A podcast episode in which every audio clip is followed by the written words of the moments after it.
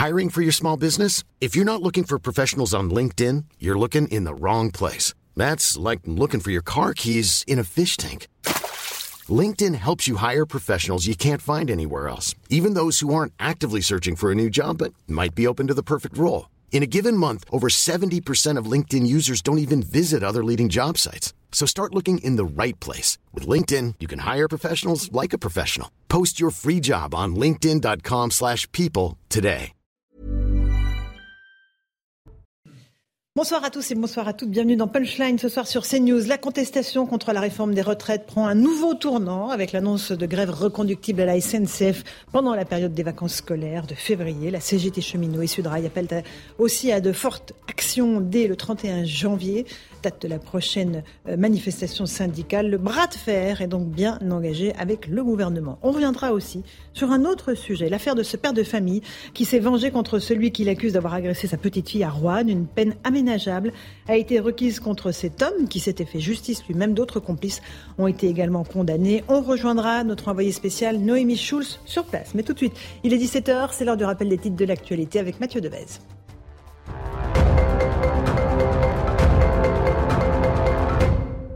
La CGT cheminot et Sudrail proposent une grève reconductible dès la mi-février à la SNCF. Dans un tract commun, les deux syndicats appellent à deux jours consécutifs de grève les 7 et 8 février, deux journées en plus de celle du mardi 31 janvier. Les syndicats souhaitent ainsi élever le rapport de force avec le gouvernement contre la réforme des retraites.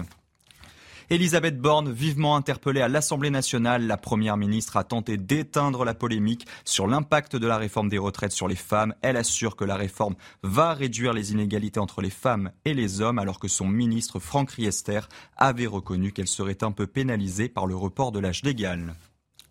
18 mois de prison, dont 6 à 9 mois assortis d'un sursis probatoire, ont été requis contre un père de famille à Roanne. En octobre dernier, il avait tabassé avec trois amis l'agresseur présumé de sa fille de 6 ans. Elle avait été agressée sexuellement la veille dans sa chambre par un adolescent. Et puis la France a ramené 15 femmes et 32 enfants de camps de prisonniers djihadistes en Syrie. Les mineurs ont été remis au service chargé de l'aide à l'enfance et feront l'objet d'un suivi médico-social. Les femmes, elles, ont été remises aux autorités judiciaires compétentes. Merci beaucoup Mathieu Deves pour ce rappel des titres de l'actualité. On est avec Louis de Ragnel, chef du service politique de Rapport. Bonsoir Louis. Bonsoir Laurence. Avec Nathan Dever, agrégé de philosophie. Bonsoir Nathan. Bonsoir Laurence. Et Eric Revel, journaliste. Bonsoir. Bonsoir Laurence. Vous allez bien Oui, On va parler de la SNCF évidemment, euh, volet euh, grève évidemment, avec euh, cet appel à une grève reconductible à, la par à partir de la mi-février. Ça veut dire que les vacances scolaires seront légèrement impactées. Mais d'abord, on va s'intéresser à ce qui s'est passé gare de l'Est. Depuis ce matin, plus aucun train ne peut circuler à la suite d'un incendie volontaire sur une quarantaine de câbles électriques dans un poste d'aiguillage en Seine-et-Marne. Tout est encore un petit peu mystérieux. On a du mal à comprendre ce qui s'est passé. En tout cas, il n'y a plus aucun euh, trafic. On rejoint sur place notre envoyé spécial, Jeanne Cancard, avec Fabrice Esner. Bonsoir Jeanne. Qu'est-ce qui s'est passé exactement gare de l'Est?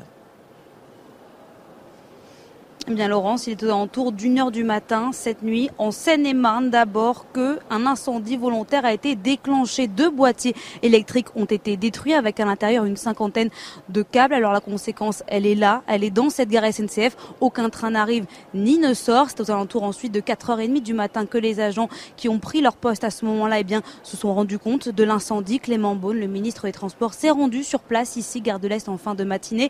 Il a déclaré que c'est un acte, que c'était un acte volontaire volontaire, un acte odieux. Il demande des sanctions fortes. La SNCF Réseau a d'ailleurs d'ores et déjà porté plainte pendant que l'enquête, elle se poursuit pour tenter de déterminer à la fois les origines de cet incendie et puis aussi tenter de retrouver, d'identifier le ou les auteurs de cet acte. En attendant, eh bien, les agents SNCF font leur maximum pour tenter de rétablir le plus rapidement possible le trafic. Mais pour l'heure, il est toujours impossible de dire précisément quand.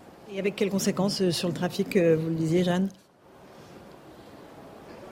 Eh ben Laurence, on va vous le montrer tout simplement en image. Regardez, c'est quand même assez rare de voir une gare de l'Est. On voit quelques personnes ici, mais une gare de l'Est assez quasiment déserte, puisque soit les personnes, eh bien, elles ont été prévenues en amont par SMS, par email ou tout simplement par la télévision. Ils ont suivi qu'ils ne pouvaient pas prendre de train ici pour rentrer chez eux. Alors il y en a certains qui ont un peu plus de chance, puisque tous ceux qui se rendent à Metz ou à Strasbourg, ils peuvent aller gare du Nord gratuitement, sans changer leur billet. Ils peuvent aller prendre un train pour rentrer chez eux dans l'Est. Merci beaucoup, Jeanne Cancard, avec Fabrice Elsner.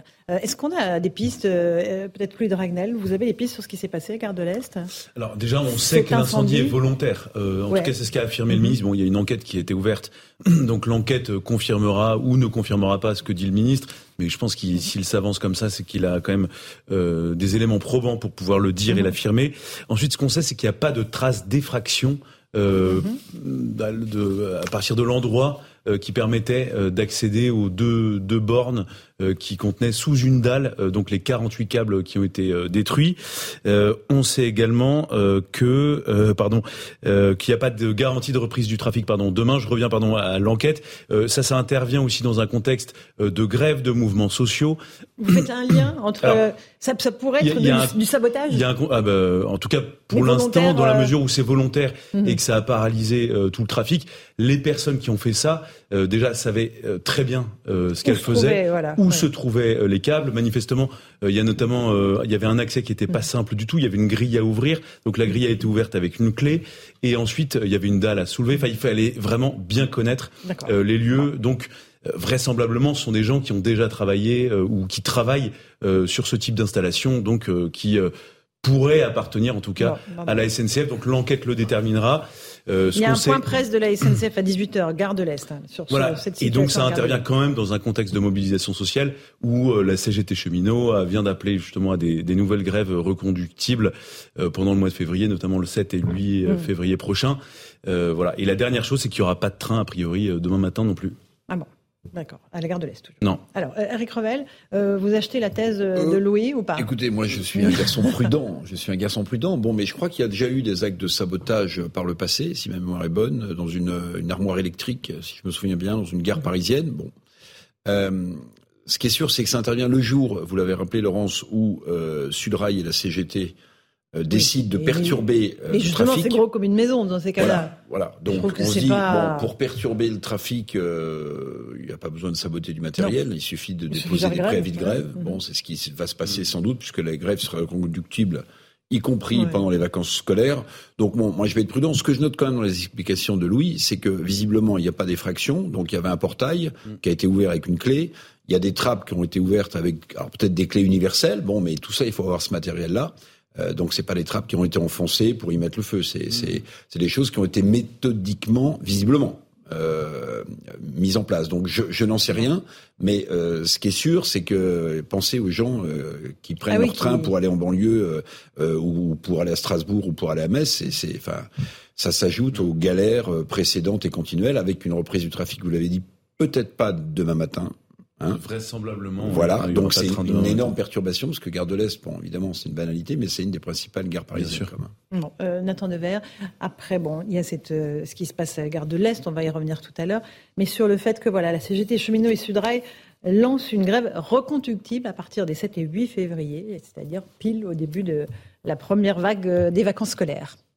Écoutez, il me semble que le, la grève, son principe, c'est de faire un blocage, mhm. blocage qui n'implique pas de détérioration euh, matérielle euh, comme euh, comme des sabotages éventuels dans une gare, et qu'à partir de là, une grève, c'est un rapport de force qui est évidemment euh, pénible, qui est évidemment difficile pour les gens que ça bloque, c'est évident, mais c'est ce qui permet en fait d'instaurer tous les droits sociaux, les trois quarts des droits sociaux que nous avons aujourd'hui en France mhm. et dont nous bénéficions tous, que nous soyons pour ou contre les grèves, ont été acquis par des grèves. Et je remarque, moi, ça me fait toujours rire quand il y a des grèves quel que soit l'instant où les gens font grève, il y a toujours la même rhétorique anti-grève, disant que c'est jamais le bon moment. Si on fait grève euh, et que ça paralyse des travailleurs, on dit mais regardez les travailleurs qui ne peuvent pas les travailler. Si on le fait pendant les vacances, eh bien on dit regardez les pauvres personnes qui veulent partir en vacances, qui ne peuvent pas partir en vacances. Évidemment, je ne nie pas hein, qu'il y a, qu'il y a, mm. une, gêne, un blocage, c'est le principe. Mais si vous voulez, si ce n'est jamais le moment, alors euh, quel est l'instant pour faire avancer les droits sociaux? Puisque cet instant-là n'est pas prévu dans le calendrier politique classique. D'accord. Euh, Louis Dragnel J'ai une toute petite réponse à apporter à Nathan.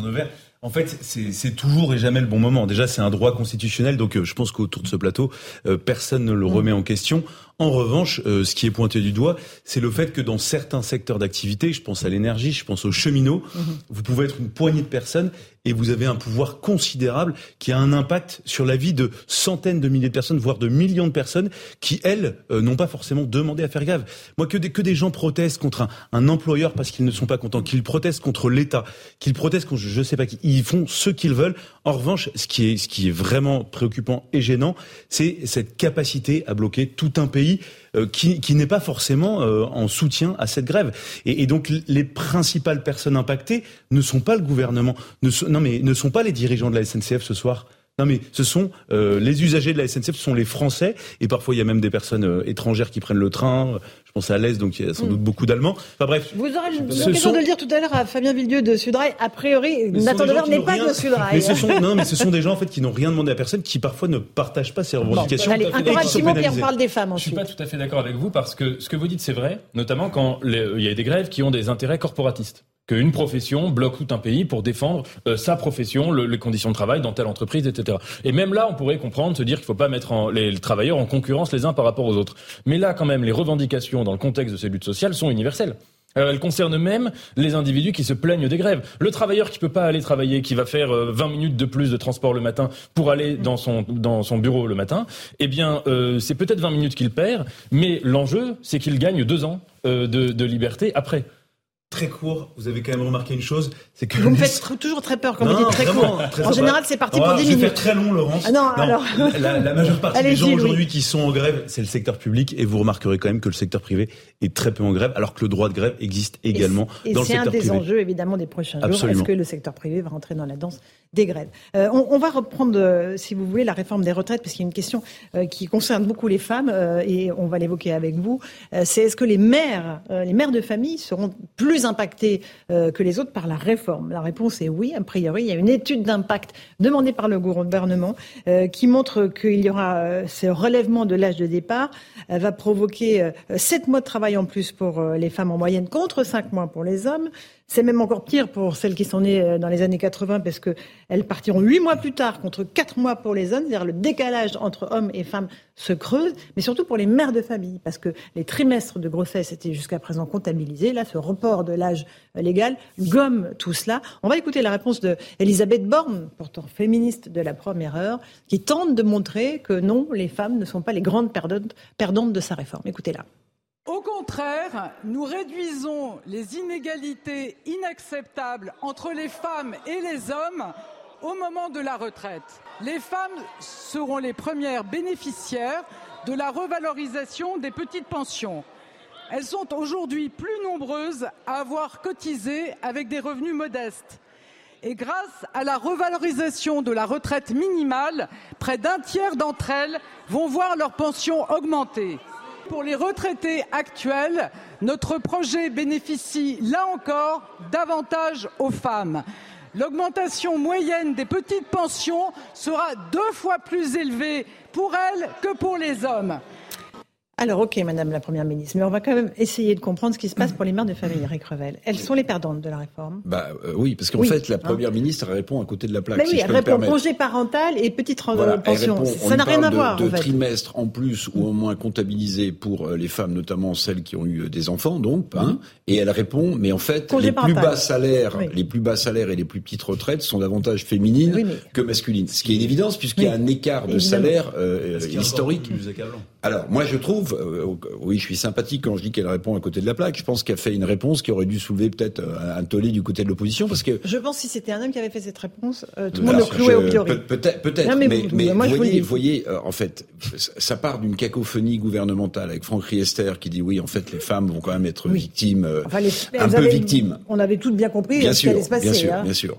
Mais ce qui est sidérant, je trouve, et qui remonte pas finalement euh, la croyance qu'on peut avoir dans la parole politique, c'est que la première ministre, avec tout le respect qu'on doit à sa fonction, répond complètement à côté du sujet, complètement à côté du sujet. Et je vais vous dire même, c'est même pire que ça, parce qu'en réalité, quand elle dit une évidence euh, euh, qui est importante, qui est finalement le décalage entre le salaire des femmes en moyenne et le salaire des hommes. Donc voilà pourquoi ils ont des, pourquoi les femmes ont des plus petites pensions. Elle aurait dû, à mon avis, rebondir sur ce sujet. Mhm. Mais le problème, c'est que euh, le, niveau du salaire des femmes, au-delà du fait que ça doit être, euh, que ça doit maintenant rentrer complètement dans, dans, les mœurs industrielles et économiques de ce pays, c'est que c'est l'une des revendications, notamment des syndicats, puisque les syndicats disent, bah écoutez, il y a une autre solution dis pas qu'elle est bonne, parce que ça pose d'autres problèmes aux entreprises, mais il y a une autre solution, c'est que si vous essayez maintenant à marche forcée d'aligner le salaire des femmes sur celui des hommes, vous aurez plus de cotisations du côté des salaires des femmes, et donc c'est c'est une des solutions au trou de, de, du système des retraites. Mais expliquez-moi quelque chose, Eric. Pourquoi est-ce que les normalement pour une grossesse, c'est combien de trimestres? Quelques trimestres euh Alors je crois que c'est pour un enfant, je crois que c'est trois. Je crois que c'est trois. Donc trois. Donc euh, pourquoi c'est gommé par la réforme? Pourquoi ces, trimestres-là, qui étaient engrangés par les femmes, sont, sont, effacés par la réforme? Parce que le report de l'âge légal fait que voilà, de toute façon, il faut, ils sont gommés? Alors, ils sont pas gommés, mais euh, comme vous avez un décalage de deux ans, en fait, ils sont, euh, en fait, ils sont un peu étirés dans la carrière. Enfin, je sais pas si on peut employer ce mot-là. C'est-à-dire, enfin, Franck Rester a raison. C'est-à-dire que ça impacte. Il a dit un peu, un peu, un peu. C'est pas euh, plus euh, cette réforme n'est pas plus intransigeante pour les femmes qu'elle ne l'est pour les hommes. Mais en réalité, ce, ce, ce gain qui est un gain social, avaient les mères de famille n'existe plus. Voilà, c'est tout. Il, alors, il, je sais pas si, je sais pas s'il est gommé tant. Je pense pas qu'il est gommé Alors, euh, Louis Dragnel, peut-être après pas le détail. C'est un vrai sujet de société. Oui, bien sûr, bien sûr, bien sûr. premier élément, je suis entièrement d'accord avec Éric Revel. Euh, Elisabeth Borne euh, parle d'un sujet qui, est, qui n'a rien à voir. Donc la revalorisation des petites pensions. Et puis dire que ça bénéficie d'abord aux femmes, ça veut dire qu'en fait il y avait une inégalité. On, on peut même aller plus creuser plus profondément sur ce sujet-là. Ça veut dire que vraiment il y avait un problème d'égalité salariale euh, pour toutes ces femmes qui aujourd'hui sont à la retraite. Pourquoi est-ce que euh, il y a plus de femmes euh, qui vont bénéficier des petites pensions que les hommes? Parce que évidemment les femmes soit travaillaient moins, soit étaient moins bien payées. Et donc, enfin moi je n'aurais pas du tout utilisé cet argument si j'avais été Elisabeth Borne. Le deuxième sujet, c'est que en fait là pour le coup c'est un vrai sujet de société. on vient de voir que dans cette réforme des retraites il y avait un impensé total. C'était la politique de natalité, la politique familiale.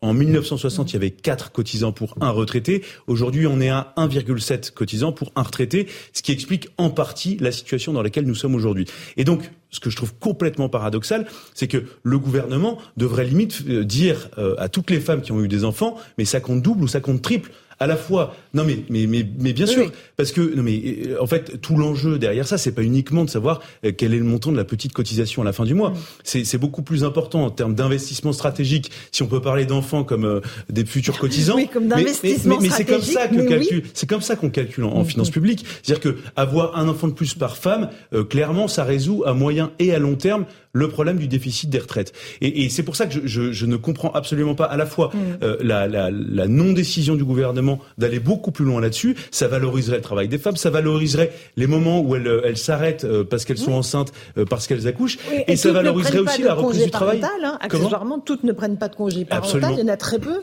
parce que la plupart doivent continuer à bosser. Évidemment. Et accessoirement, ce qui n'est pas accessoirement, mais pour le pays, c'est vital, c'est capital. Mm. Et donc, moi, je trouve que c'est euh, assez injuste de la part du gouvernement de ne pas valoriser davantage euh, les femmes. C'est euh, surprenant de la part d'une femme première ministre. Et c'est moi un homme qui vous le dit, cher Laurence. Oui, et après Nathan. oui, je, veux bien parce que j'ai pas tout compris. Alors, si je comprends bien les choses, hein, euh, et la réponse de Franck Riester, en fait, euh, vous gardez, vous conservez vos trimestres, euh, parce que vous avez eu des enfants. Mhm. C'est pas le sujet. Mais en réalité, comme le nombre d'annuités va être accru, en fait, les mhm. cotisations des femmes qui travaillent et qui ont des enfants vont être également accrues. Donc en réalité, en réalité, ces trimestres qui comptaient pleinement, j'allais mhm. dire, comme on accroît leur temps de travail avant de partir à la retraite de deux ans, en réalité, c'est comme si ces trimestres comptaient moins, puisque en fait, vous allez cotiser plus longtemps. Voilà. Je sais pas si c'est si ça éclaire. Euh, Bon voilà. Moyen, moyen, moyen. Donc les, trimestres, vous les conservez, mais la réalité, c'est que comme pour les femmes, comme pour les hommes, moins, voilà, euh, dans tout le total des cotisations euh, de toute une vie. Voilà. C'est-à-dire que ils sont un peu moins valorisés vos trimestres puisque vos, cotisations vont courir sur deux ans de plus. Sur deux ans de plus. Les femmes comme les hommes, si, cette, si cette réforme ne passe. pas pour congé maternité. Oui, et il me semble que cette affaire montre bien que dans cette réforme des retraites, le gouvernement fait comme si on pouvait mettre tous les travailleurs sur le même plan. Et en fait, euh, ce gouvernement ici n'a absolument aucune vision sociologique des choses. C'est-à-dire qu'il ne voit pas que quand on dit travailleur, euh, on, ça ne veut, en fait, ça ne veut rien dire. Ça ne veut pas dire plus qu'individu. Mmh. Derrière ça, il y a des réalités euh, qui sont euh, absolument multiples selon la classe sociale à laquelle on appartient. On sait qu'on a une espérance de vie plus ou moins longue, par exemple, ou une espérance de vie en bonne santé plus ou moins longue. Et ça, ça devrait déjà impacter immédiatement la manière dont on perçoit les retraites. C'est-à-dire quelqu'un qui a plus de chances de vivre presque centenaire ou quelqu'un qui a beaucoup plus de chances de contracter des maladies très graves immédiatement après, ou voire même pendant qu'il travaille, c'est évidemment pas le même rapport au travail. Deuxième, deuxième chose, ne pas considérer la pénibilité dans ce qu'elle peut avoir, même de psychologique. C'est-à-dire qu'il y a la pénibilité physique, c'est une chose, l'usure hein, dont il parle mmh. maintenant, c'est ce glissement euh, euh, sémantique et philosophique qui est quand même important, mais euh, la, la, pénibilité psychologique faisant que il y a presque un tiers des Français qui n'aiment pas leur métier, qui jugent que leur métier n'est pas épanouissant, et qui évidemment, à partir de là, ne se projettent pas dans leur retraite de la même manière. Et en effet, ils n'ont pas non plus considéré le fait qu'il y a des groupes sociaux. Alors là, on n'est pas sur quelque chose de, de socio-économique, mais la différence entre les hommes et les femmes, qui a évidemment un mm. impact dans, dans, le monde du travail, dans la manière dont on se projette sur la retraite, cette question des trimestres. Et donc, à mon avis, leur problème, c'est qu'ils pensent par abstraction, par abstraction technocratique, par abstraction euh, de rationalité économique, qui sont obsédés par ce déficit de la retraite, et ils ne voient pas comment fonctionne une société. Euh, mais, mais, quand même, c'est fondamentalement injuste. C'est ça qui est incroyablement euh, qui, frappe, euh, qui frappe encore une fois ça, Eric Revel, cette réforme-là et ce pont de la réforme qui touche. On le dit, la natalité, c'est la clé. et la démographie, c'est la clé de, de, de, tout le système de, des retraites. Pourquoi ne pas dire Alors, est-ce que le Parlement va avoir justement un rôle avec des amendements? Est-ce qu'on va pouvoir bouger sur ce texte? C'est ce qui a évoqué Olivier euh, Dussopt, le ministre du Travail, euh, ce, ce, ce week-end. Bon, c'est vrai que quand on écoute Olivier Dussopt, parfois on se dit euh, euh, qu'il a du mal à porter avec joie et enthousiasme cette réforme. Bon, ça tient au personnage.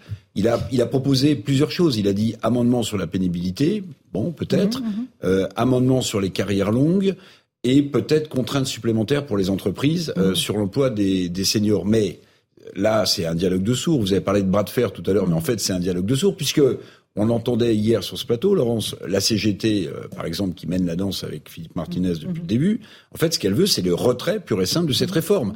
En s'arc-boutant sur les deux axes principaux de, de, cette réforme, qui sont à la fois l'accroissement des annuités, enfin l'accélération de l'accroissement des annuités voulu par Marisol Touraine lorsqu'elle était ministre du Travail sous François Hollande, et le passage, bien sûr, de 62 à 64 ans. Maintenant, euh, ce que j'ai trouvé désastreux, au-delà de la cacophonie dont on parlait, Franck Riester, Elisabeth Borne, c'est quand même c'est quand même ce qu'a dit le président euh, du, Conseil d'orientation des retraites, Pierre-Louis Bras, qui dit, mais en fait, il n'y a pas le feu au lac. Alors, ok, ça va être déséquilibré un peu, mais il n'y a pas le feu au lac. Sous-entendu, vu le contexte actuel, est-ce que c'est bien le moment de... Alors, ceux qui sont pour la réforme des retraites mm. disent c'est jamais le bon moment, etc. Mais en fait, c'est ça qui frappe. C'est pourquoi faire euh, cette réforme? Je pense qu'il faut réformer le système des retraites. Je pense qu'il faut même aller jusqu'à s'interroger sur mettre un peu de capitalisation pour soulager ce système de répartition, puisqu'on sait que la, la natalité s'est effondrée et que les derniers chiffres qu'a avancé l'INSEE montrent que la natalité en France est au plus bas depuis 1946. Donc ça veut dire quand même. D'ailleurs, les Français, la les Français comprennent. Enfin, dans les sondages, ils disent que oui, il faut sans doute réformer ce système. La question que je me pose tout le temps et je me poserai tout le temps, Laurence, tant que je n'aurai pas le chef de l'État en face de moi. C'est pourquoi maintenant. Il nous écoute, il nous écoute. Et pourquoi s'entêter? J'ai pas été invité au déjeuner. Pourquoi euh, s'entêter? Des éditorialistes. Oui, pourquoi s'entêter en ce moment? Vu la tournure que ça prend avec le contexte non, mais social. S'il débranche ça, ben, je veux dire, il n'y a plus de. Politiquement, c'est impossible. Politiquement, s'il arrête, Emmanuel Macron est, est, mort politiquement. Ensuite, moi là où je vous rejoins pas, euh, c'est que euh, un, oui, je pense comme vous le disiez tout à l'heure, euh, qu'il n'y a jamais de bon moment en fait pour réformer les retraites. Vous aurez jamais un plébiscite ou une demande des Français pour dire, s'il vous plaît, euh, est-ce que Monsieur Emmanuel Macron ou Monsieur le Président de la République est-ce que, s'il vous plaît, on peut travailler plus? Est-ce qu'on peut réformer les retraites? Jamais ça n'arrivera. Donc toutes les réformes des retraites sont toujours passées euh, et ensuite c'est quand même rentré progressivement euh, dans euh, le mmh. logiciel de la société. Et le, le dernier argument, c'est que réellement, les prévisions qu'on a quand même par rapport au déficit, l'équilibre des retraites, c'est des prévisions quand même qui sont comprises entre 10 et 15 milliards d'euros. c'est ça, c'est pas moi qui, c'est pas des chiffres qui ont été inventés. Et, et je pense réellement aussi que on va, enfin, faut arrêter le mythe de se dire que nous, on est le seul pays d'Europe quand même qui part à la retraite à 62 ans, les autres sont à 65, 67. Il n'y a pas d'exception française. Le génie français, je le vois pas. Euh, donc en fait, la conséquence quand même euh, directe euh, qu'on pourrait subir si on ne réforme pas, c'est qu'en fait, on va décrocher par rapport aux autres pays parce que les autres travaillent plus, parce qu'ils travaillent sans doute parfois mieux. Mm. Et, et, en fait, on peut pas rester comme ça, cocorico. on est les seuls et on a raison contre tout le monde. Un tout petit mot, vous voulez rajouter Nathan avant la pause, Nathan Devers? Oui, je voulais rajouter deux choses. Premièrement, c'est que c'est vrai que sur la déclaration de Madame Borne, je voulais juste rebondir dessus, où elle disait en effet, elle répondait complètement à côté, elle faisait une manipulation rhétorique classique. on se souvient quand même que le gouvernement, il n'y a pas très longtemps, il y a quelques jours, ont été les premiers à s'indigner de cette fake news, je mets des guillemets, enfin qui était en l'occurrence une mmh. erreur factuelle, mais qui n'était pas une fake news volontaire, mmh. de certains opposants comme Manuel Bompard sur les 25%, vous savez, des 10% les plus pauvres qui mmh. seraient décédés à l'âge de 64 ans. C'était une erreur d'interprétation d'une étude complexe. Mais bon, donc quand il s'agit de critiquer les fake news de leurs opposants, alors là, ils y vont à plein régime et quitte d'ailleurs un petit peu à, à passer à côté d'un vrai débat de fond sur le fait que, en effet, les gens moins favorisés décèdent plus tôt. Et en revanche, eux, ça ne les dérange pas de répondre à côté des faits. Et donc, il y a quelque chose qui est très dérangeant dans la parole de ce gouvernement, c'est de s'arroger une sorte de monopole de la vérité sans non plus euh, s'y plier totalement. Bon, allez, on fait une petite pause, on se retrouve dans un instant. On parlera des retraites, on parlera de sécurité, on parlera de ce qui s'est passé à Rouen, où ce père de famille s'était fait justice lui-même. Il a été condamné par la justice. Euh, avec une peine aménageable. On y revient dans un instant. À tout de suite dans Punchline sur CNews. Il est 17h30, bienvenue si vous nous rejoignez à l'instant dans Punchline sur CNews. Tout de suite le rappel des titres de l'actualité avec Mathieu Devez.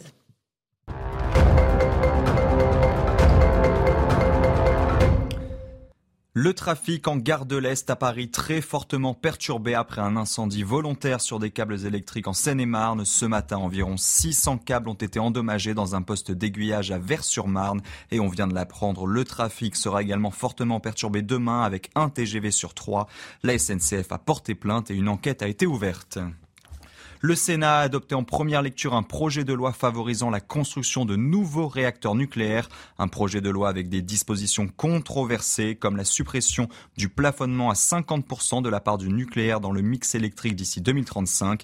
Le texte sera ensuite examiné en mars par l'Assemblée nationale.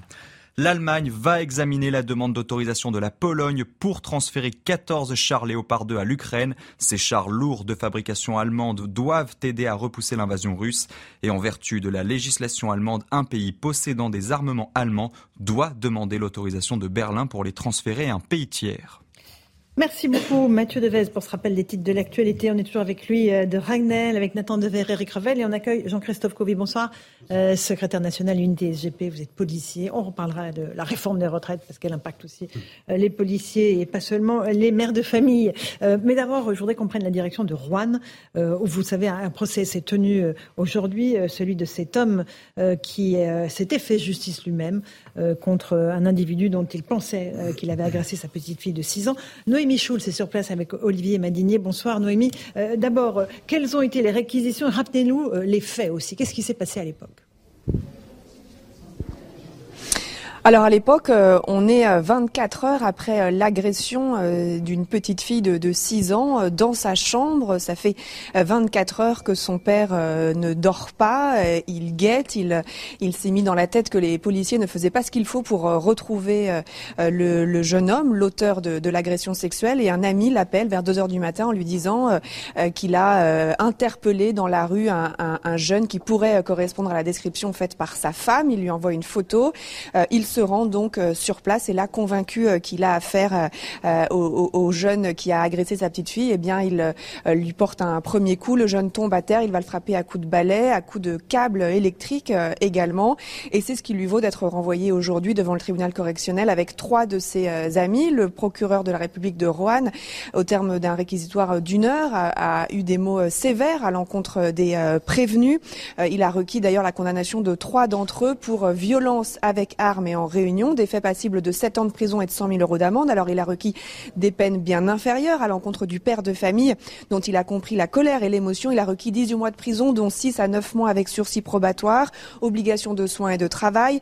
Euh, le reste de la peine est donc euh, aménageable contre les deux autres euh, amis des peines d'un et deux ans de prison, dont la moitié avec sursis, et puis la relaxe pour le quatrième, dont il n'a pas la certitude qu'il a porté des coups, mais il a eu donc, je vous l'ai dit, des mots très durs. Il appartient à la seule autorité judiciaire de dire si quelqu'un est coupable et le cas échéant de condamner. C'est une dérive grave de notre société. On ne doit pas l'accepter. Quand bien même le jeune serait coupable, je vous le dis, les yeux dans les yeux. Vous n'aviez pas le droit de commettre sur lui des faits de violence. En France, je le martèle, ça ne vous donnait pas le droit. Voilà donc pour euh, les réquisitions euh, euh, de, ce procureur de la République de, de.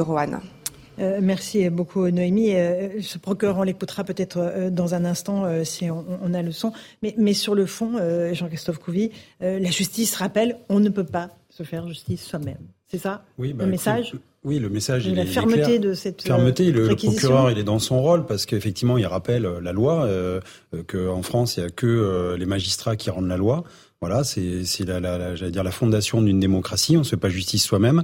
Après, effectivement, et encore une fois, c'était, j'allais dire, c'est pas c'est pas un flagrant délit. C'est-à-dire, c'est pas comme vous arrivez sur une scène, vous découvrez qu'il y a quelqu'un, euh, voilà, et dans, la chambre, et, là vous, enfin, c'est même pas que vous faites justice, c'est que vous arrêtez la l'action. La, Là, c'est différent, c'est-à-dire que là, on, on, patrouille, on regarde, euh, on cherche une, on cherche l'auteur présumé, euh, on croit reconnaître, parce que c'est toujours ça en fait. Il y a que des zones d'ombre dans, dans, cette histoire. On croit reconnaître l'auteur présumé, et du coup, on se fait justice soi-même, sans savoir si c'est vraiment hmm. l'auteur présumé. Donc, euh, et, et, le père en question, même, voilà, pareil, il avait aussi je pense, un passé judiciaire un peu chargé qui fait que euh, il ne croit pas trop, à mon avis, euh, aux efforts de la police. D'accord. Euh, Noémie Schultz, vous êtes toujours avec nous.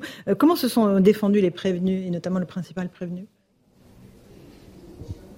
Le père de famille euh, assume les faits. Hein. Il reconnaît avoir euh, porté, euh, tout seul d'ailleurs, il dit qu'il est le seul à avoir porté des coups sur ce jeune, ce que conteste d'abord la victime. Il dit qu'il a été frappé par quatre hommes, ce que contestent aussi certains témoins de la scène et des policiers qui disent que certains des, des, des amis du père de famille ont aussi porté des coups, notamment ont fouetté le jeune avec un câble électrique. Mais lui dit qu'il était le seul à le faire et il dit qu'il regrette aujourd'hui. C'est sûr, je ne le referai pas. C'est pas acceptable, mais dans le contexte, je ne me maîtrise pas moi-même.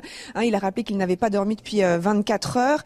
Euh, je sais qu'on n'a pas à se faire justice soi-même, mais je n'ai fait que l'appréhender. Euh, la présidente lui a fait remarquer que frapper quelqu'un à coup de balai et de câble, c'est un peu plus qu'appréhender quelqu'un. Et le procureur d'ailleurs a évoqué un lynchage. Ses amis, eux, ont, ont expliqué qu'ils n'avaient pas donné de coups et qu'ils avaient au contraire permis, en quelque sorte, retenu le père de famille d'aller plus loin et de porter des, des coups plus graves contre le jeune. Merci beaucoup pour toutes ces précisions, Noémie Schulz. Euh, Louis de Ragnel, euh, effectivement, c'est une affaire voilà, qui a, beaucoup marqué euh, l'opinion publique parce que voilà. Bah, ce sont des affaires très compliquées. Parce elle interpelle chacun d'entre bah, nous, en fait. Qu'est-ce qu'on aurait fait à la place voilà. Parce que euh, un père de famille qui essaye de protéger sa fille, bon, il est pas certain de tout, mais euh, euh il, il, se dit que la police n'arrêtera pas ou la justice ne condamnera pas.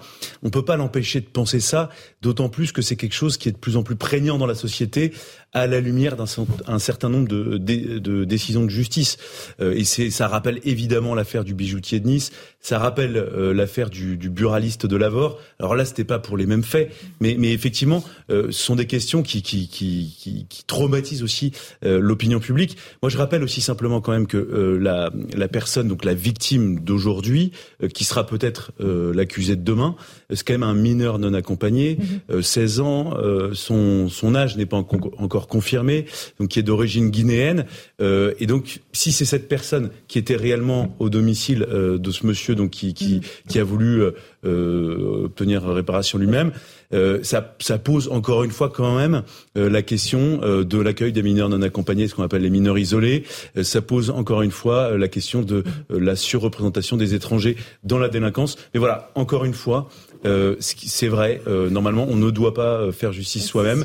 Et, en fait, c'est la base du contrat social dans notre société, c'est-à-dire qu'on les, les Français payent des impôts pour déléguer le monopole de la violence et de la justice à l'État. Il y a un, divorce. Je sais bien. Justice. les Français n'ont plus confiance mais peut-être si je, peux sortir un tout petit peu de mon rôle là, euh, c'est qu'en fait le, le message, s'il y a peut-être un message à retenir, c'est que si demain euh, les gens ont envie de faire justice eux-mêmes, en fait ça va se retourner contre eux. Donc il, il faut surtout pas euh, faire justice soi-même. Il faut appeler la police. il faut tout faire en tout cas pour essayer d'avoir confiance dans la justice. C'est ce que j'imagine vous allez redire. Ben, moi je suis dans mon rôle de policier aussi. Alors effectivement je suis aussi un papa.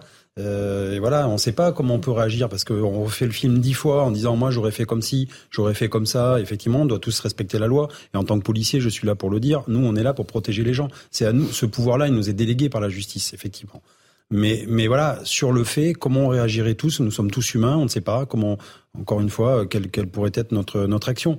Euh, maintenant, oui, euh, il faut que le, les Français euh, reviennent vers la justice et regagnent confiance. Et c'est pas facile de retrouver une confiance quand on a déjà un divorce, un divorce en cours quelque part. Mhm. On le voit dans les sondages, on voit qu'il y a une fracture entre le citoyen français et ce qu'il attend de sa justice et de, et de l'État.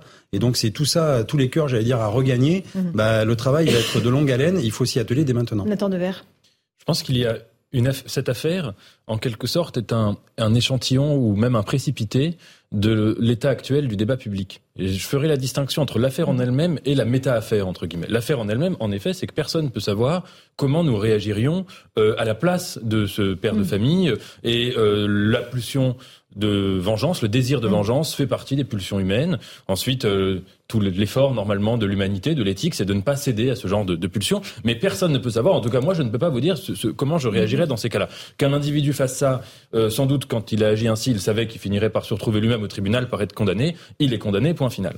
Mais par-delà l'affaire, il y a ce que j'appellerais la méta-affaire, c'est-à-dire la résonance entre ce que cette histoire et euh, tout ce qu'on peut entendre dans le débat public concernant la manière dont il faut faire face à l'insécurité. On entend aujourd'hui beaucoup, il y a beaucoup de gens, euh, pas seulement des partis politiques, pas seulement des, des éditorialistes, des intellectuels, même, même dans, je dirais, dans le monde citoyen, on entend beaucoup de gens estimer que euh, face à l'insécurité, il faut renoncer à l'état de droit ou renoncer à mmh, l'esprit de l'état de droit. Mmh. Il faut en sortir, il faut abandonner certains principes fondateurs de ce que c'est qu'un état de droit ou euh, euh, pas, nécessairement supprimer totalement l'état de droit, mais même composer avec lui, en sortir un petit peu, etc. Et c'est un discours qui peut prendre mille et une mmh. formes. Et eh bien, il me semble que là, nous avons la démonstration par A plus B de ce qui se passe quand on sort de la logique de l'état de droit, raison pour laquelle l'état de droit doit être euh, protégé par-delà euh, cette affaire en elle-même. D'accord. Eric, vous vouliez rajouter quelque chose à ce débat Je ne suis pas d'accord parce que euh, en réalité, c'est pas que les, les, gens souhaitent, à mon avis, la, la, la, suppression de l'état de droit. Certains intellectuels, certains éditorialistes, c'est pas ça le sujet. C'est que les Français et ils ont plein d'exemples, ne croient plus à la solidité de l'état de droit. C'est très différent. Pourquoi? Parce que l'état de droit, c'est aussi des services publics. L'état de droit, c'est aussi une justice qui a des moyens qui fonctionnent. L'état de droit, c'est aussi le respect de la police. Or, les gens, peut-être poussés par leur émotion, comme ils ont le sentiment que l'état de droit n'existe plus et ne les protège plus, et ils ont plein d'exemples dans leur vie quotidienne, alors, alors, du coup, ben, ils outrepassent l'état de droit. Je suis pas en train de vous dire qu'il faut se faire justice euh, soi-même. Je dis simplement que il s'agit pas de, de, de, commenter la suppression de l'état de droit, euh, mon cher Nathan. Il s'agit de dire que les Français, à mon sens, ne croient plus à cet état de droit. En tout cas, ils ne le croient plus assez solide mhm. pour les protéger. Mhm. Ce qui, à mon avis, est différent. Euh, c'est pas, pas, la même chose, en effet, d'estimer que le, le, service public est en très mauvais état, que tout ce qui relève de l'État, de, de, du budget, euh, de, de, nos impôts, du contribuable, euh, euh, fonctionne globalement assez mal et qu'il tendent à se détériorer, et donc de désirer un état, droit qui, un état de droit qui soit plus fort ou qui soit en meilleure santé, c'est pas la même chose de désirer ça ou de désirer s'en prendre à l'état de droit. Et il y a quand même dans le pays, c'est un discours qu'on entend consistant. Le court terme qui est, est drivé par l'émotion sur cette affaire-là et le long terme qui consisterait à dire on va prendre du temps pour resolidifier l'état de droit pour que les Français se sentent de nouveau protégés. Il y a le court terme, cette mmh. affaire, mmh. et puis il y a l'état de délabrement, à mon sens, terrible de l'état de droit. Euh, en fait, le ressenti des gens, quand vous discutez avec eux autour de vous, hein, c'est peut-être un, discours de bistrot, hein, de comptoir, mais c'est comme ça. Qu'est-ce que vous disent les gens? En fait, moi, je suis citoyen, je paye des impôts, j'ai tout à perdre. C'est-à-dire que l'État envers moi si je je, mhm. je fais je, je, je crée voilà je, je, passe j'outrepasse mes droits etc on va on va l'État va me euh, va, va, va va tout me prendre. Bon. À, à contrepart euh, quand on regarde euh, quelqu'un voilà comme comme un migrant un mineur non accompagné on n'a pas de saisie sur ces gens-là. C'est-à-dire qu'en fait cette, cette impression en fait qu'on peut rien faire on baisse les bras et par contre effectivement on peut tout j'allais dire, l'État, la puissance de l'État peut se retourner sur les citoyens parce qu'ils sont solvables quelque part et parce qu'eux, ils ont tout à perdre. Et donc en fait, c'est cette espèce de, de, résonance qui dit, bah voilà, ben moi, moi, je suis obligé de rester dans le rang et quelque part, on me fige dans, dans mon rôle, alors que les autres arrivent, ils ont tous les droits, on peut rien faire contre eux, ils sont pas expulsables parce qu'on n'a pas de laisser passer, ils sont pas, ils sont mineurs donc on n'a pas d'emprise, etc. Et donc c'est ce côté un petit peu, je suis une victime aussi. Mmh, je suis entièrement d'accord avec ce que vous venez de dire. J'ajoute juste une chose. Et je pense qu'il y a beaucoup de Français aussi qui se disent, mais en fait, si cette personne n'avait pas été agressée, il ne se serait rien passé. C'est-à-dire qu'il y a beaucoup mmh. d'affaires dans lesquelles euh, il y a des gens qui sont mis en cause parce qu'effectivement, euh, ils ont voulu se défendre ou ils ont voulu attaquer ou se venger. Mais en fait, s'ils n'avaient jamais été provoqués, il ne se serait rien passé. Et, je reprends les, les, trois affaires. Donc cette affaire-là, celle de Rouen, euh, le bijoutier de Nice n'aurait jamais tiré s'il n'avait jamais été cambriolé. Alors vous me direz avec des si on mettrait pas rien en bouteille, mais, mais de fait c'est la réalité. Le buraliste de Lavore dans le Tarn n'aurait jamais mis son système de mise à feu euh, s'il n'avait pas été cambriolé dix fois de suite. Et en fait, le, le, la, la, la, la, cause de tout ce problème-là, c'est pas tant la remise en cause de l'état de droit, c'est l'augmentation d'une forme de délinquance euh, qui a du mal à trouver des réponses pénal du mal à être sanctionné. En tout cas, les Français ne considèrent pas que les réponses apportées sont suffisantes. Et donc, ils se disent, bah, puisque l'État n'y parvient pas, mhm. puisque la police, il faut ils mettent la police et la justice dans le même sac. social. Comment Vous parliez de contrat social tout à l'heure. Oui, de Rousseau, ça fait penser à ça parce que souvent j'ai l'impression que la euh, l'analyse de gauche continue de baigner dans, dans cette philosophie rousseauiste qui veut que l'homme soit bon, que ce soit la société qui le corrompt. Mais je regrette, l'émotion n'étant pas bonne conseillère, l'émotion émane de l'homme, et donc en fait l'homme qui a des émotions n'est pas bon à l'origine forcément, et c'est pas que la société qui le corrompt. C'est ses propres. Euh, je vais pas. Vous nous lancez sur de la philosophie pure non, là. Parce que je Allez, un tout petit mot, Nathan, que. Mais non, oui, c'est un débat passionnant. C'est la phrase de Nietzsche sur comment combattre un monstre sans en devenir un soi-même. C'est qu'il me semble que euh, quand on est confronté aux figures du mal, et euh, un, viol ou des agressions sexuelles, ce sont des figures du mal. L'insécurité, c'est une figure du mal. Euh, je ne les mets pas sur le même plan, hein, mais voilà. On pourrait prendre un autre exemple qui est plus radical encore. C'est les États-Unis après le 11 septembre. Ils sont tous confrontés nationalement, tous les Américains, au mal le plus absolu, le plus visible, le plus spectaculaire. Et dans ce combat contre le mal, ils ont remis en cause la logique de l'état de droit. George Bush et tous ses conseillers, tous ces, tous intellectuels organiques du pouvoir américain disaient, face au mal absolu euh, que, que Ben Laden et qu'est l'islamisme, il faut euh, absolument tous les moyens sont bons. Et on a vu où ça les a menés, cette logique. Ça les a menés à faire une guerre euh, absurde, ça les a menés à faire des lois qui étaient complètement contraires à, leur esprit. Ça, ça les a menés à se rentrer, me semble-t-il, dans une crise politique dont ils ne sont pas toujours pas sortis, à créer de plus en plus de divisions. Donc il me semble que quand on est confronté à des, à des problèmes de cette nature, et je ne mets pas sur le même plan euh, l'insécurité et, et, l'islamisme, hein, c'est pas ce que je suis en train de dire, mais quand on est confronté à des problèmes de cette nature, tout l'enjeu c'est évidemment de les combattre, mais en faisant bien attention de ne pas être entre guillemets contaminé par la logique de ce combat-là. Mmh. Après, l'état de droit peut évoluer. L'état de droit, c'est pas quelque chose qui est figé. On l'a bien vu d'ailleurs, il y a eu un avant et après les attentats de 2015. Et, et d'ailleurs, vous pourriez, dans, la logique de ce que vous dénonciez à l'instant euh, s'agissant des, des États-Unis, euh, juste après les attentats, on a incarcéré quasiment préventivement des gens dont on pensait qu'ils s'apprêtaient à partir faire le djihad. Non mais c'est un vrai débat. Euh, et, et, je et je suis pas et leur avocat. On rapatrie les femmes et, les enfants. Et, je ne suis pas là pour, euh, je suis pas là en train de, je vais pas m'indigner mm. du fait que la justice ait incarcéré ces personnes-là. Mais ça pose, il y, a des vraies questions morales. Et à partir de ce moment-là, il y a eu un déplacement euh, d'une certaine manière de l'état de droit. Et l'état de droit, il, bouge tout le temps. Euh, les débats qu'on a eus sur donc les incarcérations préventives, les, les, exécutions extrajudiciaires qui sont faites parfois à l'étranger par les services français, tout ça pose des questions. Mais encore une fois, euh, moi c'est peut-être la, nuance que j'ai avec vous, euh, c'est que l'État de droit doit s'adapter euh, et est là pour protéger la société. Et dans la mesure où parfois il y a des menaces exogènes à la société, il faut que l'État de droit serve, soit vraiment mm. un bouclier et soit pas au contraire un frein. Et parfois l'État de droit aussi doit s'adapter à la menace intérieure et donc parfois faire des choses qu'on ne faisait pas il y a 20 ans et qu'aujourd'hui on fait euh, parce qu'on considère qu'elles sont nécessaires. L'état de droit, c'est vous les policiers en tout cas qui en étaient garants. Hein, voilà, euh, c'est vous qui faites régner l'ordre a priori dans notre pays, euh, notamment dans les dans les manifestations. La prochaine grande manifestation syndicale contre la réforme des retraites, c'est le 31 janvier. Mhm. Est-ce que vous anticipez déjà des chiffres de mobilisation importants comme celle du 19 janvier? Est-ce qu'il y a un dispositif de sécurité qui a été revu, remis différemment en place?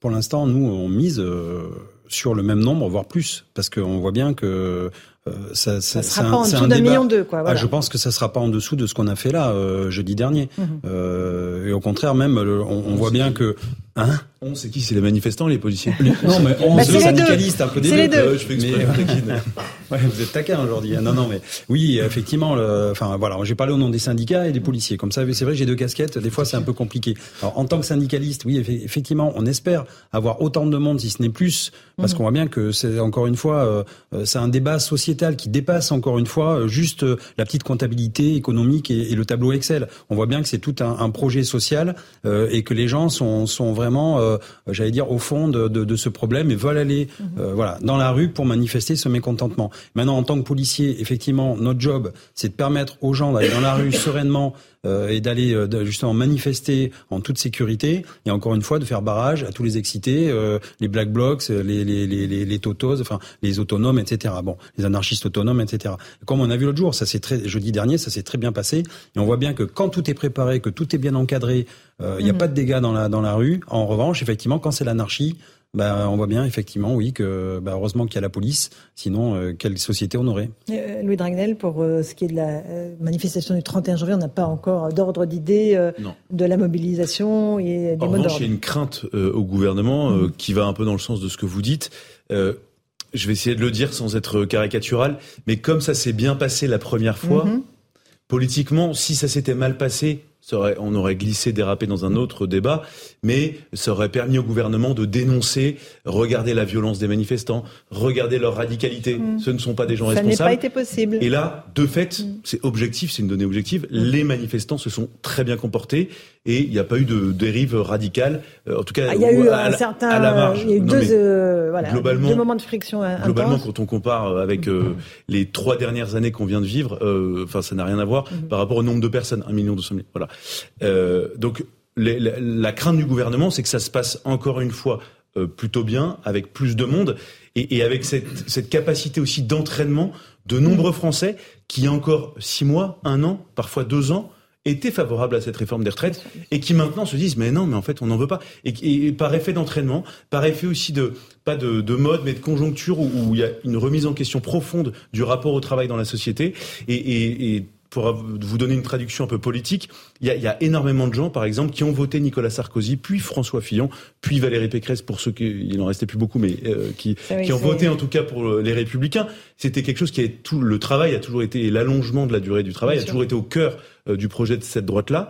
Euh, eh bien, il y, a beaucoup de gens qui ont fait ces choix-là euh, électoraux et qui aujourd'hui disent, ben non, nous, on vote plus. Et d'ailleurs, ça se voit également à l'Assemblée nationale, où une partie du groupe LR ne, votera pas. Euh, et, on se pose même la question de, de, savoir, parce que Là, si vous voulez, il y a, il y a, un parfum quand même d'inquiétude au gouvernement. Ah, euh, et quand même, le million deux cent mille, voire deux millions de ah bah, personnes dans la rue, ça les a un petit peu secoués. Ah bah ah oui, oui, oui. Ah bah, voilà. et, la crainte, c'est que donc, on croyait que ça leur faisait rien. Qu'il y ait beaucoup plus de manifestants, mmh. euh, et que là, voilà, il y ait cet engouement mmh. populaire. Et deuxièmement, que des députés qui tous les week-ends rentrent dans leur circonscription se disent, oulala, là là, mais euh, chez moi, tout le monde est contre la réforme. Je vais pas m'engager sur ce texte. Alors mmh. vous allez avoir progressivement peut-être mm. des députés qui vous disent aujourd'hui je suis mm. pour, puis finalement ne se prononcent pas et puis qui secrètement votent contre. Euh, euh Jean-Christophe Coville, dernier mot sur cette réforme. Oui, bah, bah, moi, je me dis qui vous euh, concerne aussi. Oui, ça nous concerne bien sûr. Mais moi je me dis en fait les, les gens parce qu'on veut déplacer le, le, débat sur le sur le politique. Donc on dit voilà, je suis adhérent d'un parti et je dois accepter comme un package en fait mm. euh, tout ce que le parti dit. Et là on a bien vu jeudi dernier que c'était pas des gens qui appartenaient que aux syndicats ou que à des partis, c'est des citoyens qui effectivement sont contre euh, cette réforme des retraites qui est proposée. Et c'est pas parce que, par exemple, vous êtes adhérent LR ou euh, En Marche ou ceci ou cela que vous devez à la lettre euh, accepter le package. Donc dire oui, on a voté pour nous, pour moi, parce que le contrat était clair, donc du coup je suis mandaté pour. Ben, on peut peut-être ne pas forcément adhérer à ce petit point de retraite et être, être d'accord, mm. par exemple, sur les autres points. Enfin voilà, encore une fois, ça c'est vraiment le, le, jeu des politiques qui essayent toujours d'enfermer tout le monde dans le package en disant ah j'ai des voix donc vous avez vous êtes d'accord sur tout. Mmh, mmh. Ben, pas forcément je pense juste d'accord. Et on verra tout ça et la démocratie elle évolue et puis euh, mmh. et effectivement il faut il faut tenir compte. Et encore une fois c'est pas on n'est pas là que pour se compter dans la rue on est là pour faire avancer des choses et pour vraiment défendre une thématique qui nous tient à cœur. Et qui est le retrait de la réforme. Qui est le retrait de la réforme. Et, on rediscute, parce que c'est pas une urgence absolue. Hein. Merci beaucoup Jean-Christophe Couvi. On se retrouve dans un instant dans Punchline sur CNews et sur Europe 1. On revient bien sûr sur cette réforme des retraites. Les grèves à la SNCF avec les vacances de février qui seront fortement perturbées euh, côté SNCF. A tout de suite dans Punchline. Bonsoir à tous et bonsoir à toutes. Bienvenue dans Punchline ce soir sur CNews et sur Europe 1. Les vacances scolaires de février, otages de la bataille contre la réforme des retraites, la CGT Cheminot et Sudrail appellent à une grève reconductible à la SNCF dès les 7 et 8 février. Va-t-on vers une France bloquée si le gouvernement maintient sa réforme? Jusqu'où sont prêts à aller les grévistes pour peser dans le rapport de force? Les réponses ce soir dans cette édition. Autre point sensible de la réforme, la question des femmes qui devront partir plus tard en retraite. Seront-elles pénalisées au final par la réforme. C'est ce qui ressort de l'étude d'impact commentée par le gouvernement. Et pourtant, la première ministre, Elisabeth Borne, qui se dit féministe, maintient que son projet bénéficiera aux femmes. On démêlera le vrai du faux. On en débat en tout cas ce soir dans Punchline, juste après le rappel des titres de l'actualité.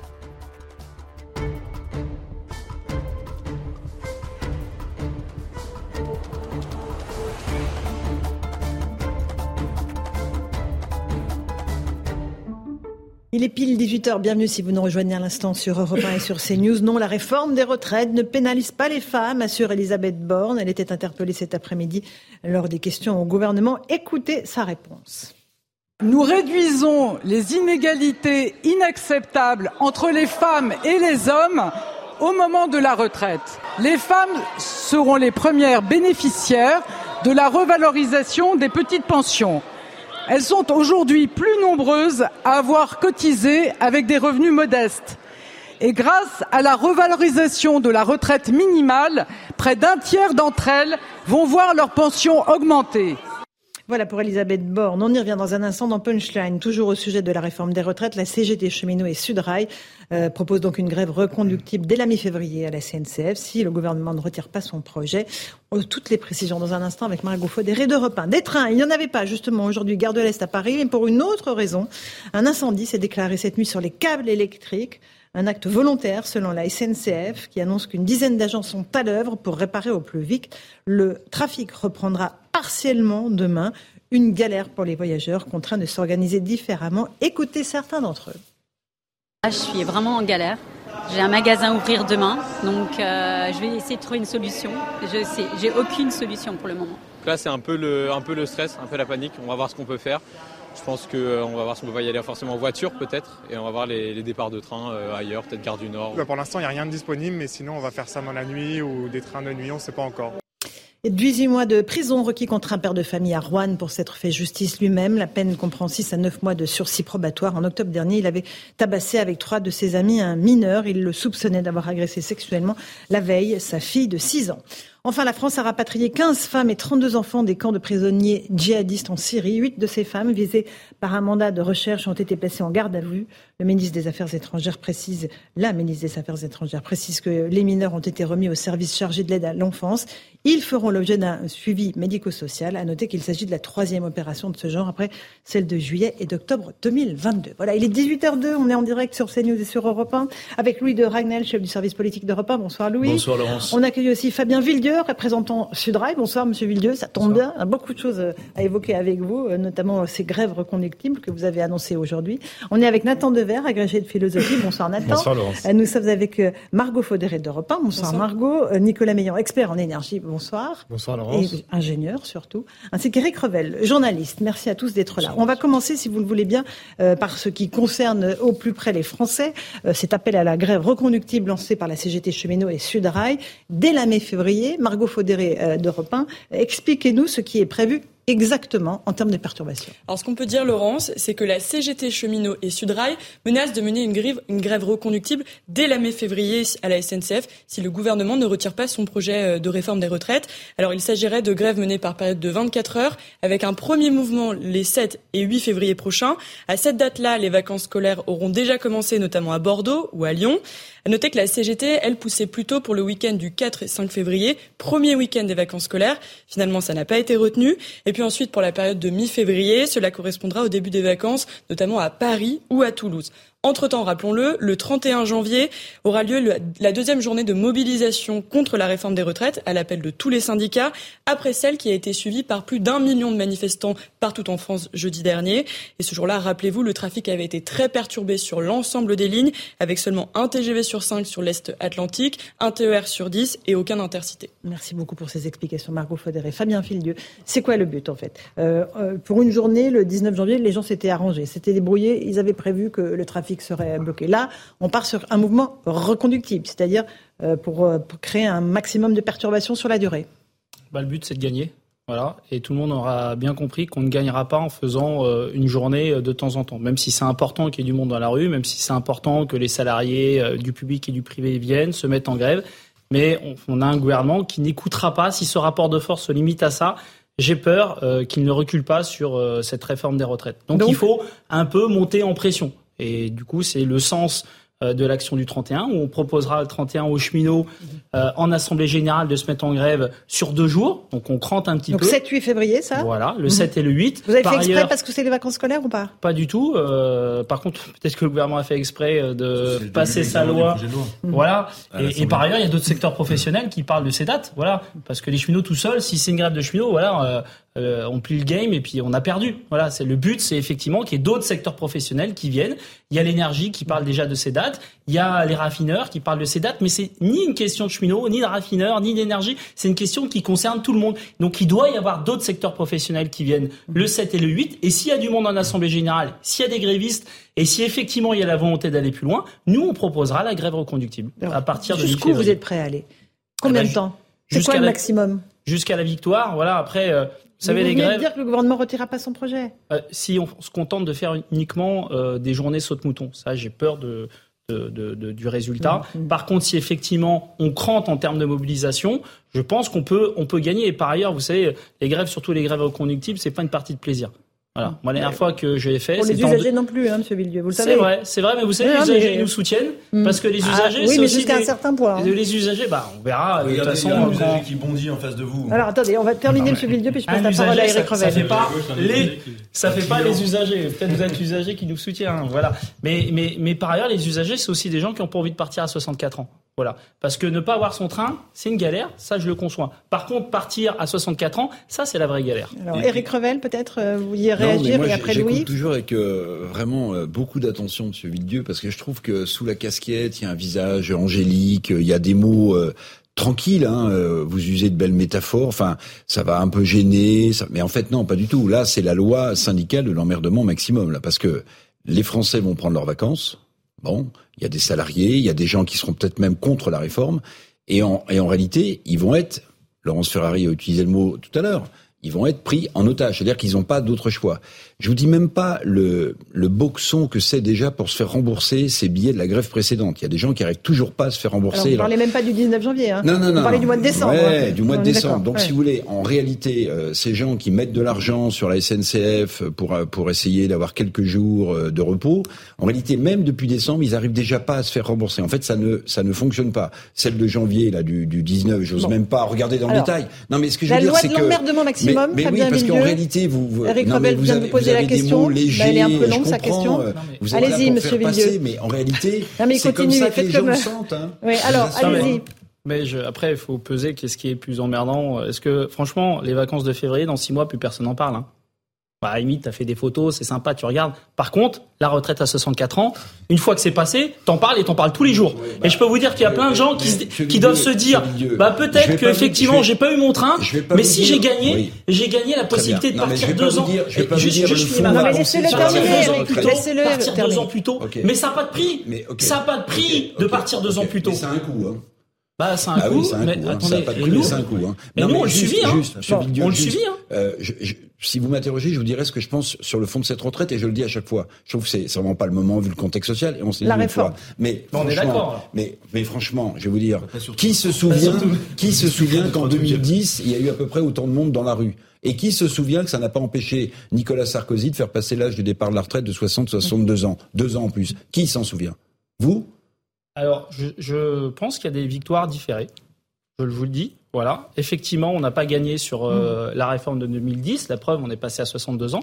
Par contre, il y a aujourd'hui, tous les politiques savent que quand ils font une réforme euh, des retraites, il y a un coût à payer. Voilà. Et ça, c'est unique au monde. C'est-à-dire que dans la plupart des pays, ça passe crème. Voilà. Et ben aujourd'hui, grâce à ça, c'est parce que justement, il y a un coût à payer. Je finis mon raisonnement. Je finis mon raisonnement. C'est grâce à ça qu'on part en moyenne à la retraite entre 4 et 5 ans de, de, de, de moins que les autres pays européens. Et c'est tant mieux. Mmh. C'est tant mieux. Moi, je suis fier qu'on puisse partir plus tôt, qu'on puisse profiter de la retraite, qu'on puisse partir à la retraite sans forcément être malade, voire certains même les pieds devant. Eh ben, je suis fier de ça. Pourquoi le progrès, pourquoi l'avenir, ça serait de partir à 67, 70 Franchement, il y a plein de gens qui à 62, eh ben, ils vont bosser dans les associations, ils vont s'occuper des petits enfants, ils vont peut-être ne rien faire. Eh ben, ils en ont chié toute leur vie. Eh ben, c'est super qu'ils puissent partir à 62 ans. Ça, ça n'a pas de prix. Et moi, je vais mouiller ma chemise. Je vais vous le dire, je vais mouiller ma chemise comme un dingue. Parce que la retraite, c'est pas que ma question à moi. C'est la question de tout le monde, de mes enfants, de mes filles. Moi, c'est un truc de dingue, c'est qu'on nous dit, ouais, mais toi, tu seras pas trop touché. Mhm. Mais qu'est-ce que c'est que cet état d'esprit C'est pas la réalité. Parce que t'es pas trop touché, parce que soi-disant tu serais pas trop touché, tu devrais laisser à l'avenir à tes gosses, à mes propres filles. Donc je veux moi un avenir super et je veux qu'elles aient une belle retraite. Eh ben je devrais dire ah bah je suis pas trop touché, ouf c'est passé entre, je suis passé entre les gouttes. Donc euh, tant pis pour eux, tant pis pour mes propres gosses. Eh ben non pas tant pis pour mes propres gosses, pas tant pis pour ma femme, pas tant pis pour les contractuels, pas tant pis pour tout le monde. On se battra et on verra qui gagnera à la fin. Allez on fait une petite pause, on se retrouve dans un instant. On passera la parole à Nathan Dever, à Frédéric Meillan aussi. Euh, et on va continuer ce débat. Nicolas Meillan, je vais y arriver. Euh, dans un instant, dans Punchline, il est 18h10. A tout de suite sur Europe 1 et sur CNews. 18h15, pratiquement, on se retrouve en direct sur CNews et sur Europe 1. On est dans Punchline, on évoque euh, cette grève reconductible à la SNCF à partir des 7 et 8 février prochains, à l'appel de la CGT cheminot de Sudrail. On va écouter quelques usagers euh, dans les gares euh, qui, évidemment, voient se profiler de très grosses perturbations pour eux. Écoutez-les.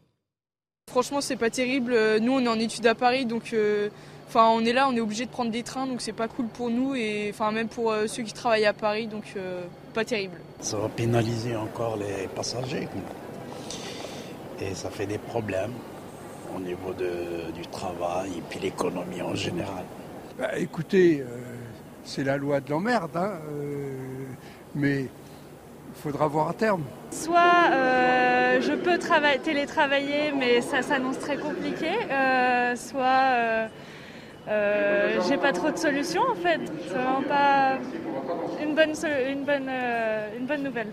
Bon voilà, pas de, pas de solution hein, pour euh, ces travailleurs. Fabien Villieu de, de Sudrail, vous assumez évidemment les conséquences de cette grève et le, même pas l'inconfort, c'est l'impact sur le travail de, milliers de. Non, mais l'impact sur le, travail de, milliers de Français. Bah écoutez, on n'a pas le choix. Voilà, qu'est-ce qui nous reste? Il nous reste le fait d'accepter cette réforme. manifestations peut-être? Les manifestations, sauf mhm. qu'encore une fois, les manifestations, elles sont importantes, elles sont essentielles. Il faut, j'invite les gens à y participer. Mais on sait que ça ne suffira pas. Donc à partir de là, mais pourquoi il nous impose ça Pourquoi le gouvernement nous Donc impose ça On commence par ça. Vous parliez aussi de l'énergie. Euh, on est avec Nicolas Meillan. Euh, qu'est-ce qui pourrait se mettre euh, Quel secteur de l'énergie peuvent se mettre en grève, Nicolas Meillan? Qu'est-ce qui peut être le plus pénalisant pour les usagers? Bah, Moi, j'ai entendu parler de des gens qui s'occupent des raffineries, hein, parce que je rappelle qu'en France, on a à peu près 150 personnes qui peuvent bloquer toutes les raffineries, et donc ce cas-là, on peut revivre ce qu'on a vécu en octobre. Sur les pénuries de carburant? Sur les pénuries de carburant, oui. Donc ça, c'est des choses qui peuvent arriver assez rapidement parce que non seulement on peut avoir ces grèves, mais en plus, nous-mêmes, nous avons choisi de nous passer de notre principal fournisseur de diesel, qui s'appelle la Russie, et donc accessoirement aussi de son pétrole. Donc si on rajoute, un, les contraintes qu'on s'impose tout seul et les contraintes qu'on pourra avoir en plus avec les grévistes, les contraintes qu'on s'impose tout seul, accessoirement, il y a une guerre en Ukraine et il y a des sanctions qui ont été prises contre la Russie. C'est des décisions que nous avons, que nous avons, choisies. Voilà, on est d'accord. c'est notre choix. Euh, dans l'énergie, euh, Monsieur Villedieu, vous parliez aussi de, de débrayage dans l'énergie, c'est-à-dire chez EDF, euh, dans ces sociétés Donc en fait, là, c'est vrai que depuis quelques temps, tout le monde se regarde un peu en chien de faïence pour savoir qui va partir. Voilà, et partir en grève, pourquoi pas en grève reconductible. Donc là, il y a effectivement des dates qui ont été autour du 7, mhm. 8, on parle du 9, voilà qui ont été proposés euh, par l'énergie, euh, par euh, les raffineurs. Le 26 janvier, même dans deux jours. Voilà. Dans les centrales EDF, 5 sur, donc sur 18 quand même. Qui, et, et, le 26, donc le, le, but, voilà, c'est voilà, c'est que tous ces secteurs, parce que si effectivement les, cheminots partent tout seuls, on gagnera pas mais y compris si les raffineurs partent tout seuls, ils gagneront pas. Par contre, s'il y a les raffineurs, les transports, plusieurs secteurs, et moi, je la, la, la loi de l'emmerdement, c'est aussi que ça soit plus la grève sera forte, plus elle aura d'impact, et plus elle sera courte. C'est ça qu'il faut entendre. Mhm. Si vraiment on arrive à bloquer, parce qu'on n'a pas le choix de bloquer. C'est le but. Le but, c'est de eh bloquer ben, la France. mais qu'on bloque pas longtemps. Voilà. Et comme ça, le gouvernement reviendra à la raison, mhm. se dira effectivement, j'ai d'autres euh, problèmes comme l'inflation, euh, comme euh, la crise énergétique, parce mhm. qu'aujourd'hui, le problème numéro un, c'est comment certains vont payer leurs factures, les particuliers, mais y compris les entreprises. Hein. Les petites entreprises, elles ont des factures qui augmentent de 2, 3, 4. Voilà. Donc, on règle d'abord ces problèmes-là plutôt que se rajouter une crise sociale, alors qu'en fait, finalement, enfin, c'est pas moi qui le dis, hein, c'est le président du corps qui l'a dit euh, dans, une commission, qui a dit que de toute façon, euh, les dépenses, elles n'explosent pas, à peu près, elles stagnent dans le PIB. Par contre, on a un problème de ressources. Et eh ben, on trouve des ressources. Alors, Louis, vous nous précisez quoi sur les, euh, les, arrêts de, centrales, c'est ça? Il était question d'arrêt de, 5 centrales EDF, de 5 réacteurs, pardon, après-demain Voilà, donc euh, on attend la confirmation. Enfin, on attend. on n'est pas en train de, de, de l'espérer, mais la confirmation. Non, je, je voulais, je, peux, je peux je simplement répondre à mon voisin de gauche. L'arrêt de, de, ces centrales en fait, si vous voulez, pour euh, les particuliers? On peut avoir des, des baisses de réacteurs ou des arrêts de réacteurs, mais RTE a le pouvoir de réquisitionner l'électricité quoi qu'il arrive. Donc c'est pas comme sur le carburant, c'est-à-dire qu'ils pourront de toute façon faire marcher. Alors après, il peut y avoir un couac, il peut, on peut être un jour où il fait un petit peu froid, on est mal coordonné, nos voisins européens sont à moins 10, moins 20, et on peut avoir, on peut avoir un petit couac. Mais théoriquement, RTE peut réquisitionner les moyens euh, quand il le souhaite. Ok. Louis Dragnel, vous voulez poser une question à M. il, y avait, il y avait deux petites choses qui me frappaient dans ce que vous disiez tout à l'heure. Euh, c'est, enfin, le premier élément, c'est qu'il y a essentiellement des gens qui viennent du secteur public euh, qui font grève. Il y a quand même assez peu euh, de gens du secteur privé. Et, et je trouve qu'il y a encore il y a que le secteur public qui a la possibilité de faire ça euh, sans avoir trop de problèmes. C'est un peu l'impression que ça donne. Je, ma question est volontairement un peu provocante. Euh, le, le, deuxième élément, c'est que vous disiez tout à l'heure, parmi euh, les, les, gens qui sont bloqués dans les trains, il y a des gens qui nous soutiennent, il y a des gens qui sont contre la réforme des retraites, mais il y a aussi des gens qui peuvent être contre la réforme des retraites et contre les blocages. Ces, ces gens-là existent également. On est d'accord? Oui, non mais euh, c'est le dernier élément, c'est que vous, vous avez un pouvoir. Moi, moi ici, personne ne remet en question le droit de grève. Euh, c'est un droit constitutionnel. Il n'y a aucun débat par rapport à ça. Mais il y a certains secteurs euh, d'activité où vous travaillez, vous êtes cheminot. Donc voilà, vous avez un pouvoir de blocage à très peu.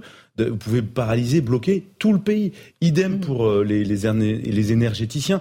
Vous êtes dans des secteurs stratégiques, les transports, l'énergie.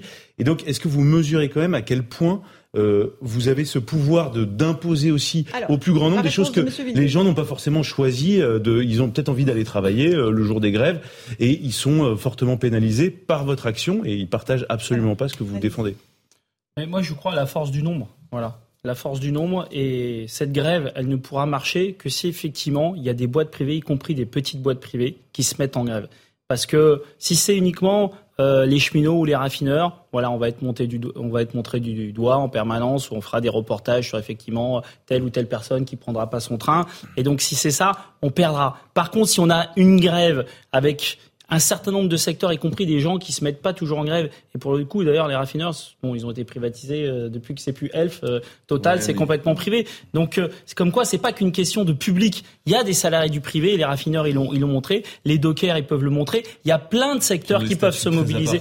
Ils ont des statuts, mais ils ont arraché avec les dents. Hein. Enfin, les gens, ils se sont battus aussi pour avoir. Ils peuvent se permettre de faire la grève. Mais... Quelqu'un qui est dans une toute petite entreprise, s'il ne travaille pas, eh ben, ça pénalise son entreprise. Il peut venir à une manifestation il peut se mettre en grève une journée, ah il peut soutenir, il voilà, il y a toute train, une, chacun peut mettre aussi, sa petite pierre à l'édifice. Et, et, et franchement, il y a votre édifice dans le sens en fait, il n'y a, pas que votre édifice, mais il y a aussi des gens qui sont favorables à la réforme des retraites. Ils sont peut-être moins nombreux que vous euh, dans l'opinion publique, mais ils existent. Nombreux, hein. Ils sont pas très nombreux. Non seulement ils sont pas très nombreux, mais ils sont de moins en moins nombreux. Parce que moi, alors, on m'a expliqué ça un, jour sur un plateau télé. On m'a dit, ce qui est important, c'est pas le sondage, c'est la, c'est la tendance mmh. du sondage. Et aujourd'hui, la tendance, c'est que les, la mobilisation est de plus en plus populaire. En tout cas, la réforme l'est de moins en moins. Donc c'est ça qui est important. Puis on, parlera du cas particulier des femmes. Nathan Devers, euh, agrégé de philosophie, qui veut intervenir dans le débat. Une dimension qui est importante dans cette mobilisation, c'est qui devrait nous amener à nous questionner sur ce que c'est que la politique. Et tout à l'heure, quand vous disiez que vous défendiez pas vos intérêts personnels, ça allait en ce sens.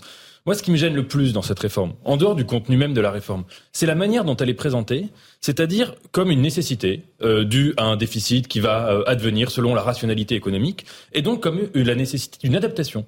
Et en fait, quand on réfléchit, le grand slogan euh, de la Macronie, et d'ailleurs peut-être des gouvernements précédents, ça pourrait être adaptons-nous. Adaptons-nous aux circonstances, adaptons-nous à ce qui arrive, adaptons-nous au rapport qu'on nous remet. En plus, leur lecture est équivoque parce que le rapport du Conseil d'orientation des retraites ne signifie pas nécessairement cela, mais même à supposer qu'il y ait des experts qui disent il faut absolument faire cette, cette réforme. Eh bien, là, on a un, un politique qui pourrait être en fait une intelligence artificielle ou un algorithme et qui dit je fais ce que je dois faire, comme s'il n'y avait plus de liberté.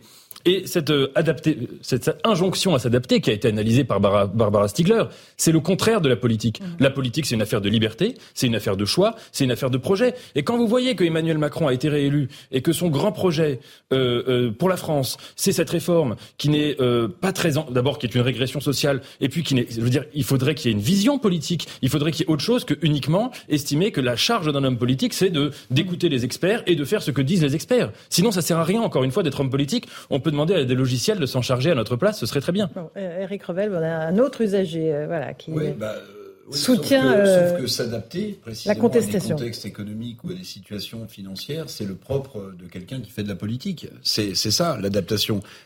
S'il n'y a pas d'adaptabilité d'une politique économique ou d'une politique financière, bah, vous avez des chances aussi d'aller dans le mur. Où je partage le point avec Nathan Levert quand même, c'est que je trouve que cette réforme, elle est euh, extrêmement comptable et absolument pas dans l'analyse, encore une fois, de la société dans laquelle on veut aller, dans laquelle on veut travailler, quel est aujourd'hui le sens du travail. Tout ça, ça n'a pas été, ça pas été abordé. Alors je dis pas que c'était le paquet cadeau qui permettait de faire passer la réforme, mais c'était à mon sens un préalable. C'est-à-dire, on voit bien que chez les jeunes aujourd'hui, le sens du travail a changé on, on, on, mesure à peu près à, poids équivalent dans les sondages le fait pour quelqu'un de 25 ou de 30 ans de, de vouloir euh, circonvenir à son bonheur ou de faire carrière professionnelle dans d'autres générations à laquelle j'appartiens, on avait envie de faire carrière professionnelle. On voit bien qu'aujourd'hui, le sens du travail a changé. On voit bien que la société a changé. On voit bien que les métiers de demain sont changés. Et ce qui me frappe, et j'arrête juste, ce qui me frappe, c'est que la, la, gauche a longtemps porté un magistère politique. Et, et, et elle l'a perdu en partie. Mais en réalité, la droite et les libéraux avaient gagné le magistère économique. C'était Frédéric Hayek, c'était Milton Friedman. Et aujourd'hui, j'ai l'impression qu'avec la fin de la mondialisation heureuse, qu'on nous avait vendue heureuse avec le modèle chinois révélé par la crise Covid, en fait, le magistère est en train de passer d'un libéralisme assumé à la Hayek ou à la Milton Friedman à quelque chose de beaucoup plus euh, euh, équilibré dans la tête des gens et des gens qui font de la politique. Me semble un, un, sujet euh, qui est d'actualité, Fabien Villedieu, en ce moment, la gare de l'Est. Vous savez, le trafic est très fortement perturbé en raison d'un incendie sur des câbles. À l'instant, la SNCF dénonce un acte de sabotage. Euh, un acte de sabotage, ça implique que ce soit quelqu'un de l'entreprise qui ait perpétré euh, euh, ce type de dégradation sur des câbles où, on le disait, il faut connaître l'endroit. Louis Dragnel, c'est ce que vous nous disiez. Mm. Qu'est-ce que vous pensez de ce que vient de dire la SNCF sur ce sabotage? Bah, un acte de sabotage, ça ne veut pas forcément dire un cheminot. Hein, non, non, quelqu'un qui connaît le système en tout cas. Je pense qu'il y a un peu de sous-entendu. et pas de votre part, hein, d'ailleurs. Non, pas de ma part, parce que moi je voulais juste l'agence France Voilà, des, des, actes de, sabotage, il y en a euh, régulièrement. Euh, euh, moi-même, je suis conducteur de train, j'ai pris des parpaings sur, sur le pare-brise, balancé d'un pont. Voilà, c'est des choses qui arrivent. après, il y a une enquête. Voilà, on verra ce que donnera l'enquête. Moi, j'espère je, juste que certains n'en tireront pas des conclusions trop vite sur un acte de sabotage qui serait fait euh, par des cheminots. C'est la petite musique que vous entendez là? Je voilà, j'entends un peu. Alors personne l'assume vraiment, mais euh, il y a vachement de sous-entendus. On tourne mm. autour du pot. Euh, non, moi, je, c'est pas inimaginable qu'un collègue cheminot, syndicaliste, c'est inimaginable. C'est pas, je peux pas l'imaginer. Casser l'outil de travail, c'est pas notre tradition. Vous voilà. le très fermement. Mais oui, je condamne sans aucune, voilà. Mais, mais, mais de toute façon, je, je n'irais même pas imaginer que ça puisse être un collègue. Voilà. Après, il y aura une enquête et on verra ce que dira l'enquête. Mais de toute façon, ce type d'action, euh, c'est pas du tout dans notre tradition. C'est pas, voilà, euh, euh, c'est se tirer une balle dans le pied, en vrai. Oui, mais quel intérêt Je veux dire, quel intérêt Intérêt, bloquer le trafic pendant encore Moi, je trouve justement que l'outil de travail est, de plus en plus dégradé, faute d'investissement, faute de dans le matériel, dans le réseau, pour me dire que c'est aberrant que des gens puissent le dégrader. Pourquoi il faut autant de temps pour que le trafic revienne à la normale? Expliquez-nous pourquoi. Ce sont les flux de trains, c'est bah, J'ai comprendre que c'était euh, c'était des câbles un peu stratégiques, voilà, tout ça et beaucoup il y a de l'électrique, euh, voilà là-dedans. Et donc euh, tout ça ne se change pas en claquant des doigts. Mais moi, ce que j'aime bien dans la SNCF, c'est que c'est de la technique, voilà. Et la technique, des fois, bah, c'est un principe de réalité. Ça c'est un peu comme l'énergie. Euh, tout le monde dit ah euh, l'énergie énergie bah euh, quand il y a plus de pétrole quand il y a plus de quand les centrales elles sont en difficulté bah euh, t'as difficulté de lumière voilà bah tout sous ça nous remet un peu les pieds sur terre voilà et les pieds sur terre la technique ça s'entretient ça il faut du personnel il faut voilà on peut faire la comparaison, Nicolas Meillan, avec ce qui se passe dans les centrales, peut-être bah, Non, mais ça me rappelle, un, il y avait eu un incident à Gare Montparnasse hein, qui avait fait mhm. beaucoup plus de, problèmes. Hein. Il y avait tout un transformateur qui avait sauté. Euh, oui, je pense que les gens parfois oublient. Moi, il y a un truc qui m'avait fait beaucoup de bien il y a deux ans, c'est que j'avais une panne de courant chez moi pendant trois jours. J'étais revenu à l'âge de pierre, ça m'a fait du bien. Et maintenant, je profite chaque fois que j'ai l'électricité chez moi. D'accord, mais c'est bien, il faut en Tant que j'en ai. Euh, euh, Louis Dragnel, un tout petit point euh, sur l'enquête. Vous nous disiez, voilà, c'était une trappe, fallait accéder à une trappe avec une clé. Bah, ça, de, hein ce qu'on sait, en tout cas, c'est qu'il y, a, que des personnes qui savaient y accéder, qui sont parvenues à rentrer dans cet endroit qui était doublement protégé, un, un portail d'accès puis une trappe. Et effectivement, il n'y a aucune trace d'effraction qui a été constatée pour le moment. Là où je rejoins ce que vous disiez, ça, ça peut être quelqu'un de la SNCF, mais ça peut aussi être euh, une, j'en sais rien, une société de nettoyage, un sous-traitant, quelqu'un qui peut avoir accès mmh. à cet endroit-là. Mais en tout cas, la personne qui a fait ça savait euh, manifestement mmh. euh, l'impact qu'allait provoquer cet incendie. Mmh, bon, écoutez, euh, l'enquête évidemment est, est, en cours et, et on espère savoir ce qui s'est passé, cet incendie, donc qui impacte complètement le, le trafic de la gare de l'Est. Allez, il est pratiquement 18h30. On va faire le rappel des grands titres de l'actualité avec Mathieu Devez.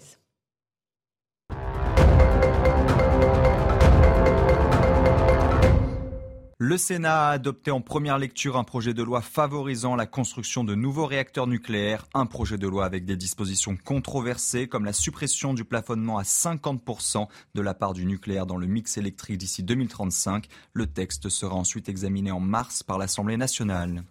La colère de Bruno Le Maire contre la CGT à Marseille. La CGT Énergie menace de manipuler des compteurs électriques pour faire baisser les factures de certains clients, notamment les boulangers. Ce n'est pas la CGT qui décide en France. Ce n'est pas à la CGT de faire la loi, mais aux parlementaires, a martelé le ministre de l'économie sur Europe 1 ce matin. Et puis un bus coupé en deux lors d'un accident avec un train à Sevin en Savoie. Les faits se sont produits ce matin à proximité de la gare. Un bus qui ne transportait pas de passagers s'est retrouvé pour une raison encore indéterminée arrêté sur le passage à niveau. Il a alors été coupé en deux par un train de voyageurs. Le bilan est d'un blessé grave, trois légers. Voilà, 18h30, on fait une toute petite pause. On se retrouve dans un instant dans Punchline sur CNews et sur Europe 1. On continue à parler de cette contestation contre la réforme des retraites. On parlera aussi d'énergie. Euh, comment est-ce que la CGT Énergie euh, menace de, euh, enfin, ne menace pas, promet de réduire la facture des boulangers. Allez, à tout de suite dans Punchline. 18h35, on est en direct dans Punchline sur CNews et sur Europe 1. On revient un instant sur ce qui s'est passé gare de l'Est avec euh, cet acte de sabotage selon euh, la SNCF. On va écouter le numéro 2, numéro 2 de SNCF Réseau qui parle donc d'un acte de sabotage. C'est un acte de sabotage euh, sur des câbles qui sont des câbles de signalisation qui comportent des circuits de sécurité. Il y avait une cinquantaine de câbles qui ont été détériorés, qui ont été mis à feu et ensuite euh, une, 600 circuits environ de, de, sécurité, donc il faut les reprendre un par un, les vérifier, les réparer. On ne fait aucune concession avec la sécurité. Voilà, aucune concession avec la sécurité, mais le mot sabotage a été lâché, Fabien Villedieu. Euh, Est-ce qu'il vise spécifiquement euh, les, les, cheminots ou quelqu'un qui travaillerait à, à la SNCF, selon vous? Bah, J'espère pas. Voilà, il y a une enquête. L'enquête, on verra ce qu'elle donnera, mais euh, c'est sûr que ça, ça, ça, laisse le doute. Voilà. Mais ça, c'est pas du tout la tradition euh, du mouvement syndical, c'est pas du tout la tradition euh, des cheminots. Le sabotage, c'est pas notre truc. Voilà, nous, notre truc, c'est l'action collective, euh, éclairée, mhm. euh, dans la discussion. Euh, c'est pas la nuit cachée à brûler tel ou voilà. Ça, mhm. c'est pas du tout notre tradition. Après, encore une fois, attention aux conclusions parce que j'entends la petite musique là, euh, sabotage, il y a une mobilisation, il y a les retraites et tout. Enfin, on peut facilement faire le lien.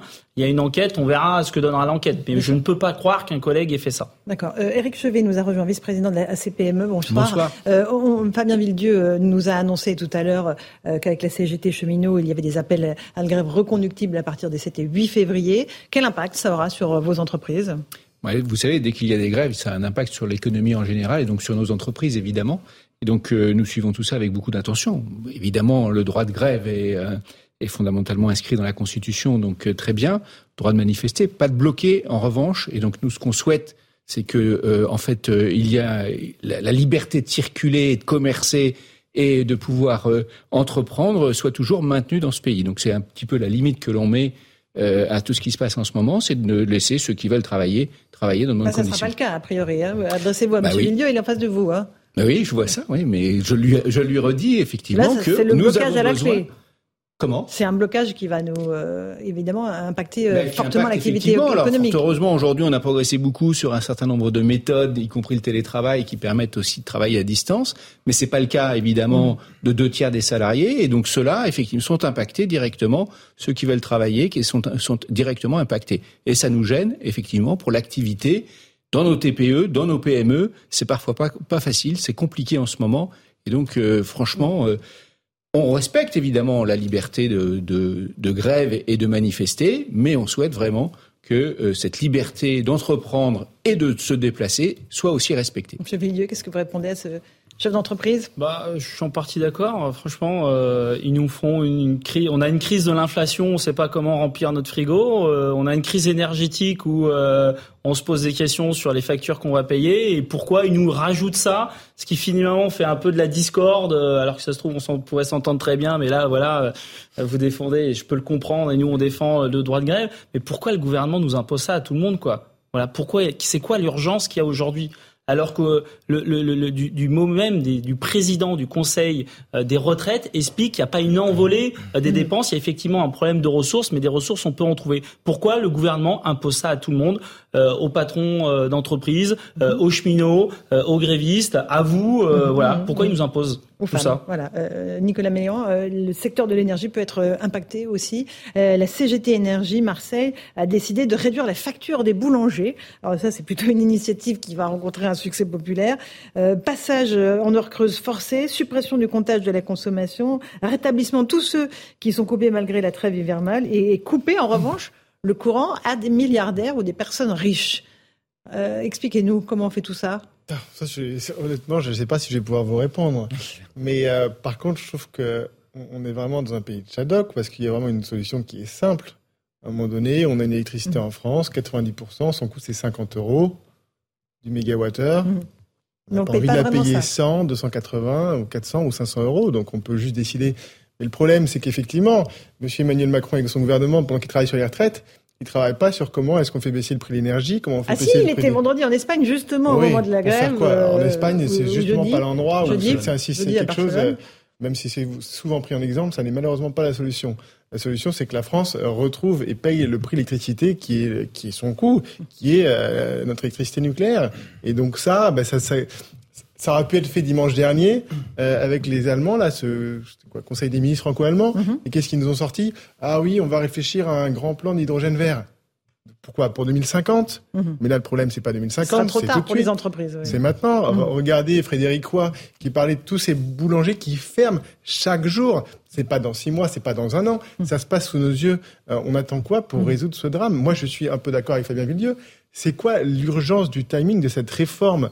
Est-ce qu'elle est vraiment imposée simplement par la Commission européenne? Est-ce que c'est juste pour faire plaisir à Mme von der Leyen? C'est juste pour revenir dans les 3% Ou il y a une autre raison? La priorité, l'urgence absolue, c'est l'énergie, parce qu'on n'a pas encore tout vu. On a atteint euh, lundi un prix maximum sur, sur le coût de l'énergie. Les prix de gros augmentent. Hein. Donc, vous, quand vous payez l'électricité, vous payez beaucoup de taxes. Hein, euh, le, pétrole, mmh. Et sans il y a 60% de taxes, mhm. mais derrière, ça s'assoit sur quelque chose. C'est le prix de gros. Et là, les prix explosent parce qu'on a des contraintes sur les raffineries. Parce qu'en Europe, on a fermé beaucoup de raffineries. Et en plus, on a décidé de se passer des mhm. raffineries euh, russes dans quelques mois. Donc, l'urgence absolue, elle est là. Et on est au début du problème. Et ça va encore créer une seconde vague d'inflation sur la seconde partie de l'année, puisque l'inflation, c'est quoi? C'est de l'énergie, c'est du gaz, c'est du pétrole. Et pour l'instant, on ne traite pas les problèmes. Fabien Villieu, vous êtes d'accord? Je suis complètement d'accord. Et par ailleurs, euh, c'est aussi euh, le bilan d'un échec d'une politique, hein, sous l'ouverture à la concurrence de l'énergie. Hein. Enfin, il y a un moment donné, on nous a dit oui, la loi du marché, vous allez voir, ça va baisser, ça va monter, ça sera la concurrence. Mmh. Bon, moi j'ai appris il y a pas longtemps que les concurrents d'EDF, GDF, ils faisaient 5% de production d'énergie. Je dis bah alors ils servent à quoi? Ils servent à revendre l'énergie produite par EDF et GDF. Enfin, c'est des parasites ces gens-là. S'ils sont pas capables de produire de l'énergie parce que du coup, à la première crise énergétique, bah, tout le monde se retourne vers EDF, qui est euh, en difficulté. Pourquoi? Parce que EDF, on lui demande de se préparer à l'ouverture de la concurrence. Donc, qu'est-ce qu'elle fait, EDF Elle fait comme à la SNCF, elle baisse ses coûts, elle baisse ses coûts, elle supprime des postes. Et par contre, que fait le gouvernement? Génial, il ferme le régime spécial des, des, euh, des, des collègues de l'énergie, ce qui sûrement va rendre. C'est ça la priorité Faire que peut-être que demain. faire peut-être que demain. Faire peut-être que demain. EDF EDF, GDF se retrouvent dans la même situation que la SNCF, c'est-à-dire qu'on n'arrive pas parce qu'on n'est pas assez attractif à embaucher et que du coup tu galères parce que euh, là où avant tu avais des techniciens, parce qu'effectivement euh, c'était des grandes entreprises, c'était attrayant, tu ne, tu ne l'es pas, et, se mettent en difficulté. Justement, patron de la CGPME. Effectivement, il y a beaucoup d'incompréhension sur le fonctionnement du marché de l'électricité, du gaz et de l'électricité en Europe. Ça, c'est clair. Les chefs d'entreprise, ils comprennent pas ce qui se passe aujourd'hui sur les marchés. Et d'ailleurs, ce marché, en fait, n'est pas libre. C'est ça le problème. C'est qu'il est organisé et mal organisé par les États et par la Commission européenne. C'est là-dessus qu'il faudrait revenir, mais visiblement, ça coince, visible, d'après ce qu'on comprend, à cause de l'Allemagne sur ce sujet particulier. La conséquence, c'est que nous, effectivement, dans les entreprises qui sont pas protégées par le bouclier mhm. tarifaire et dans les grandes qui sont protégées par Bercy parce qu'elles ont négocié à Bercy, eh bien il y a un trou dans la raquette là euh, pour les PME qui se trouvent exposées à un marché complètement erratique dont ils comprennent pas la formation des prix, comprennent pas les règles de concurrence qui visiblement sont orientées, et donc ça, ça n'est pas possible. Et encore une fois, c'est parce que le marché fonctionne mal, mhm. parce que le marché fonctionne mal, parce qu'il est manipulé par les États et la Commission européenne dans son fonctionnement général. C'est pas normal. Nous, nous, nous, réclamons qu'un marché, l'État doit être le garant du fonctionnement normal du marché. C'est ce que nous prenons, nous, mmh. une, une, une, économie libre de marché. Nicolas Meillan, euh, le prix du gaz baisse pourtant en ce moment. Pourquoi est-ce qu'il n'y a pas d'impact sur euh, le reste euh, de l'énergie? Bah si, c'est un impact sur le. Mais pas tout de suite. le prix de l'électricité, mais vous savez, j'ai regardé, il y a une puisque les deux sont corrélés, hein, on rappelle. Alors ils sont corrélés théoriquement, mhm. c'est-à-dire que le marché de l'électricité de gros est fixé sur la centrale marginale, qui est une centrale le dernier kilowattheure, qui est un kilowattheure à gaz. Et comme c'est un rendement de 50%, c'est un peu technique, mais donc on multiplie par deux le prix, et donc 60 euros le gaz, 120 euros l'électricité. Mais quand on regarde le prix de l'électricité en France l'an dernier, on payait même pas euh, le prix du gaz, on payait trois fois plus cher. Pourquoi? Parce qu'il y avait juste de la spéculation, puisque comme on a décidé du jour au lendemain de fermer 10 réacteurs, à cause de ce euh, problème de corrosion sous contrainte, qui justifiait peut-être de les fermer les uns après les autres, de les réparer. Non, on a les fermé les 10 en même temps. Et comme on a un marché spéculatif, les gens se sont dit, ah ben les Français, ils n'auront ils pas l'électricité. Et donc on a payé l'électricité trois fois plus cher que les Allemands. Mais comment ça se fait? Et c'est là où on a un problème. Donc oui, il y a des infrastructures où le marché ne fonctionne pas. Ça s'appelle le rail, ça s'appelle l'énergie, l'électricité. Parce que, dont acte, eh bien, on revient en arrière. Ça marchait très bien avant quand on avait notre prix national et qu'on s'échangeait 20% de la consommation sur les marchés. Et celui-là, on peut le fixer sur le coût du gaz si ça leur fait plaisir, mais on revient à 80% à 50 euros du mégawattheure. Et tout de suite, on n'attend pas deux mois, la fin de l'année ou dans dix ans tout de suite. Eric euh, Revel, on a l'impression que le gouvernement ne met pas les choses dans l'ordre, dans le bon ordre en réalité, parce que la crise de l'énergie, elle est majeure pour euh, les foyers français. Et va se rajouter euh, maintenant l'impact de la réforme des retraites. Alors, je partage un point avec M. Villedieu. Hein, on va être d'accord moi sur une. C'est exceptionnel. Non, non, non. C'est que vous avez raison. On avait expliqué que l'ouverture du marché européen de l'énergie ce serait extrêmement bon pour le consommateur. Et on s'aperçoit que c'est pas du tout le cas, puisqu'en réalité, euh, on assiste à ce qu'on assiste. Mais je voudrais vous poser. ça a été très bon pour les traders. Voilà, pour les traders. Mais je voudrais vous poser une question, Monsieur Villedieu. Euh, on sait que la CGT est pour le nucléaire. Euh, et qu'elle, elle regarde d'un très mauvais œil ce qui se passe notamment à gauche. Est-ce que Sudrail est pour le développement du nucléaire ou pas? Nous, je. Allez-y, allez-y, allez-y. Je crois qu'on a, on a un congrès où on s'était positionné contre, mais au-delà, c'est ça. Hein. Au-delà du débat sur le nucléaire, non, non, non, mais qui, peut, qui peut, qui, qui est un vrai ah, difficulté, l'alternative au nucléaire. Mais mais il n'y a même pas d'alternative au nucléaire aujourd'hui, parce qu'on pourrait imaginer euh, qu'on ait investi énormément sur euh, des panneaux photovoltaïques, euh, sur des éoliennes ou sur des alternatives. Mais sauf que ça, ça demande des investissements qui sont très lourds, mhm. voilà, et qui ne sont pas rentables à court terme. Eh ben ça, cette politique-là. Mais vous, vous êtes plutôt pour le nucléaire. Non, moi je suis contre. Je vous le dis, je suis contre le nucléaire. Voilà. le débat, il, est, le débat, il est même pas là. Parce ah, si, que si, si, c'est important. bah si, le débat, il est pas là. Parce que s'il y avait effectivement des investissements pour qu'il y ait une alternative au nucléaire, ça pourrait être intéressant, hmm. effectivement. Sauf que là, on n'a euh, pas d'investissements qui sont faits pour l'alternative. Donc du coup, la seule alternative, c'est le nucléaire. Bah, il n'y a pas d'investissement le nucléaire non plus. Hein. Pendant 5 ans, il n'y en a pas eu. Hein. Mais des investissements nulle part. pour les éoliennes et du soleil. Il des investissements nulle part. Mais, mais du coup, par contre, là où il y a un vrai parallèle, c'est que effectivement, les, les, les industries de réseau, C'est compliqué l'ouverture à la concurrence. C'est très compliqué les industries de réseau. Parce qu'effectivement, on se rend compte qu'ils sont pas nombreux à, se battre pour investir dans le réseau. On regarde l'eau. Euh, c'est une catastrophe l'eau. Hein. Enfin, vous, je sais pas si les gens sont au courant, mais il y a 40% de l'eau qui part parce qu'il y a des fuites partout, parce que le réseau est pas entretenu. Euh, surtout à Paris, euh, le réseau ferroviaire, euh, bah, s'il n'est pas entretenu, enfin, ça se bouscule pas au portillon pour l'entretenir. Voilà, c'est, ça coûte des milliards, c'est très très cher, c'est des investissements sur 20, mmh. sur 30 ans, sur 40 ans. Mmh. Les lignes TGV, c'est des investissements de dingue. Voilà. Donc sur les histoires de réseau, enfin, la démonstration, c'est plutôt que le monopole marche mieux que le.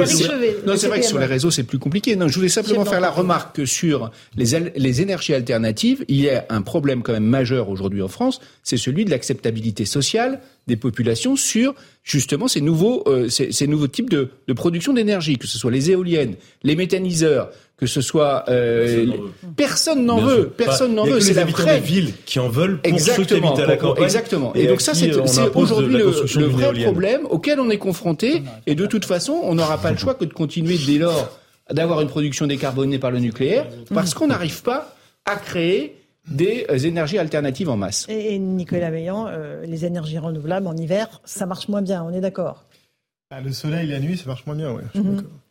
Et le vent, écoutez, ça dépend. Là, récemment, euh, on a eu un... il a fait froid et on avait quand même du vent, donc ça a pu un petit peu contribuer. Mais le problème, c'est qu'on doit toujours prévoir le cas où il n'y en a pas. Mhm. Et donc, dans ce cas-là, c'est-à-dire qu'on doit toujours doubler. Donc, on peut avoir beaucoup d'éoliennes et des panneaux solaires qui couvrent 100% de la consommation, mais on, garde, on devra garder 100% des centrales donc payer des gens à rien faire, mhm. très bien, pour le jour où on a un problème. C'est ça, c'est ça le souci. Euh, et donc là, on n'est pas prêt de voir nos factures euh, d'électricité et de gaz baisser. Hein, on bah si, si le gouvernement se réveille euh, et décide qu'on va payer le prix de l'électricité qu'on mhm. produit en France et pas à cinq fois plus cher, ça va baisser. Mmh. Eric vous disiez que c'est un, véritable drame pour certaines bah entreprises. oui, enfin, c'est-à-dire que bon, les boulangers, les artisans. On comprend bien qu'on n'est plus dans le, dans le quoi qu'il en coûte. Ça, on, on, a, on a évidemment intégré ça, mais il en reste pas moins que ce sont des gens qui n'ont pas fait de faute de gestion, qui ont correctement géré leur affaire et qui sont confrontés à un phénomène qu'ils ne maîtrisent pas, sur lequel ils n'ont aucune prise. Donc évidemment, alors il y a bien des numéros, euh, des numéros verts qui se mettent en place là en préfecture. Et il faut d'ailleurs en faire la publicité parce que visiblement il y a peu de, nos, confrères euh, qui appellent, mais euh, il y a encore des difficultés majeures dans les activités électro-intensives. Monsieur Villedieu, non, c'est une raille. Eric Revel, je vous voyais opiner du chef. Bah, peut-être pour autre chose. Non, non, non, non, non, bah non, non, mais j'écoute avec beaucoup d'intention ce que vous disiez, mais euh, non, vous étiez en train de noter sur votre téléphone. Non, mais j'ai en tête, non, mais c'est pas ça, c'est que j'ai en tête quand même ce que voulait François Hollande, ce que voulait François Hollande, le, fameux mix énergétique là, vous savez, les 50% de nucléaire et les 50% d'énergie euh, renouvelable. Euh, avec cette crise-là, on a bien vu, euh, et j'entends évidemment le la difficulté peut-être de M. Villedieu à se positionner sur le nucléaire. On voit bien qu'on a besoin euh, de, du nucléaire en France. Euh, mais, mais par exemple, ce qu'avait décidé François Hollande, la fermeture des 14 réacteurs, cette fameuse loi, elle n'est toujours pas euh, abrogée. Mais non, elle n'est pas abrogée. C'est-à-dire qu'on est. Moi, j'ai ah, dans quelques jours. Bah, vous avez une info parce que là, on part pour les fermer pour en former 14 de plus à l'horizon 2035. Quand même. Là, Moi, j'ai une proposition pour Emmanuel Macron parce que je suis pas, je suis pas son conseiller, mais au lieu de tout miser sur la réforme des retraites, il pourrait plutôt essayer de s'inspirer du général de Gaulle, de Besmer, et tout miser sur un grand plan énergétique pour que la France redevienne un pays. Euh, c'était notre principal avantage, une énergie abondante, bon marché. En plus décarboné, euh, on l'avait pas fait pour ça au départ. Et en plus, on part à 60 ans, mais, tout va bien. Non, mais le, politique se pose pas la question comme ça. l'autre, mais là, il peut sans faire énergie, il peut faire aussi d'autres choses. Non, parce que la priorité c'est l'énergie. Pour l'autonomie, ça, ça, ça, ça n'annule pas ou ça ne, ça ne rend pas plus faible un plan stratégique. le problème que, vous soulevez, c'est qu'il n'y a pas d'intention.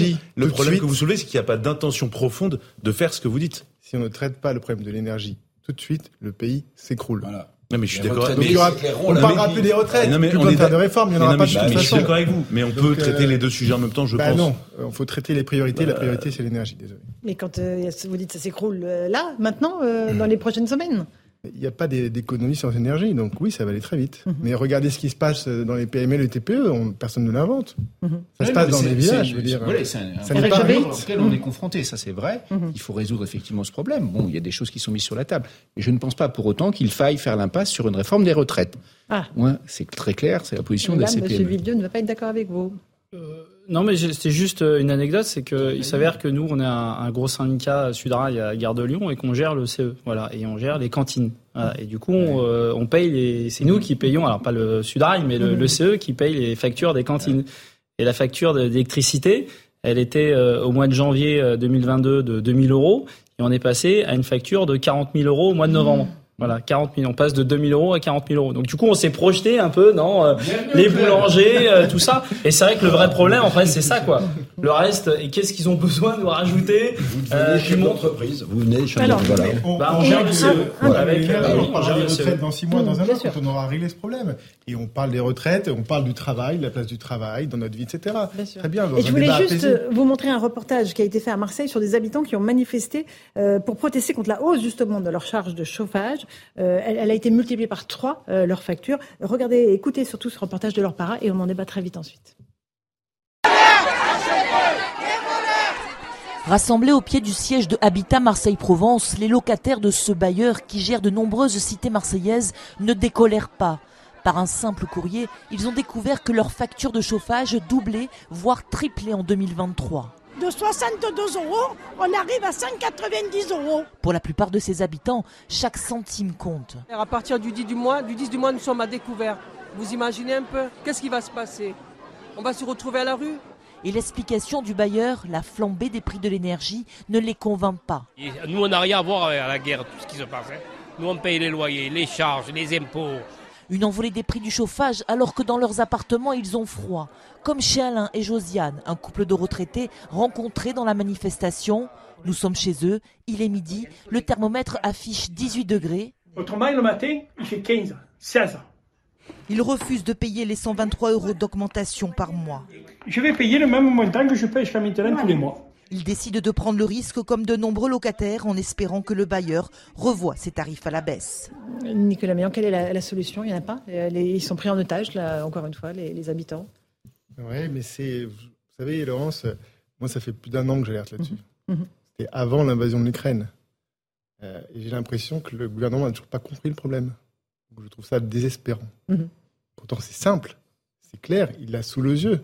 Euh, et ça, donc je ne comprends pas.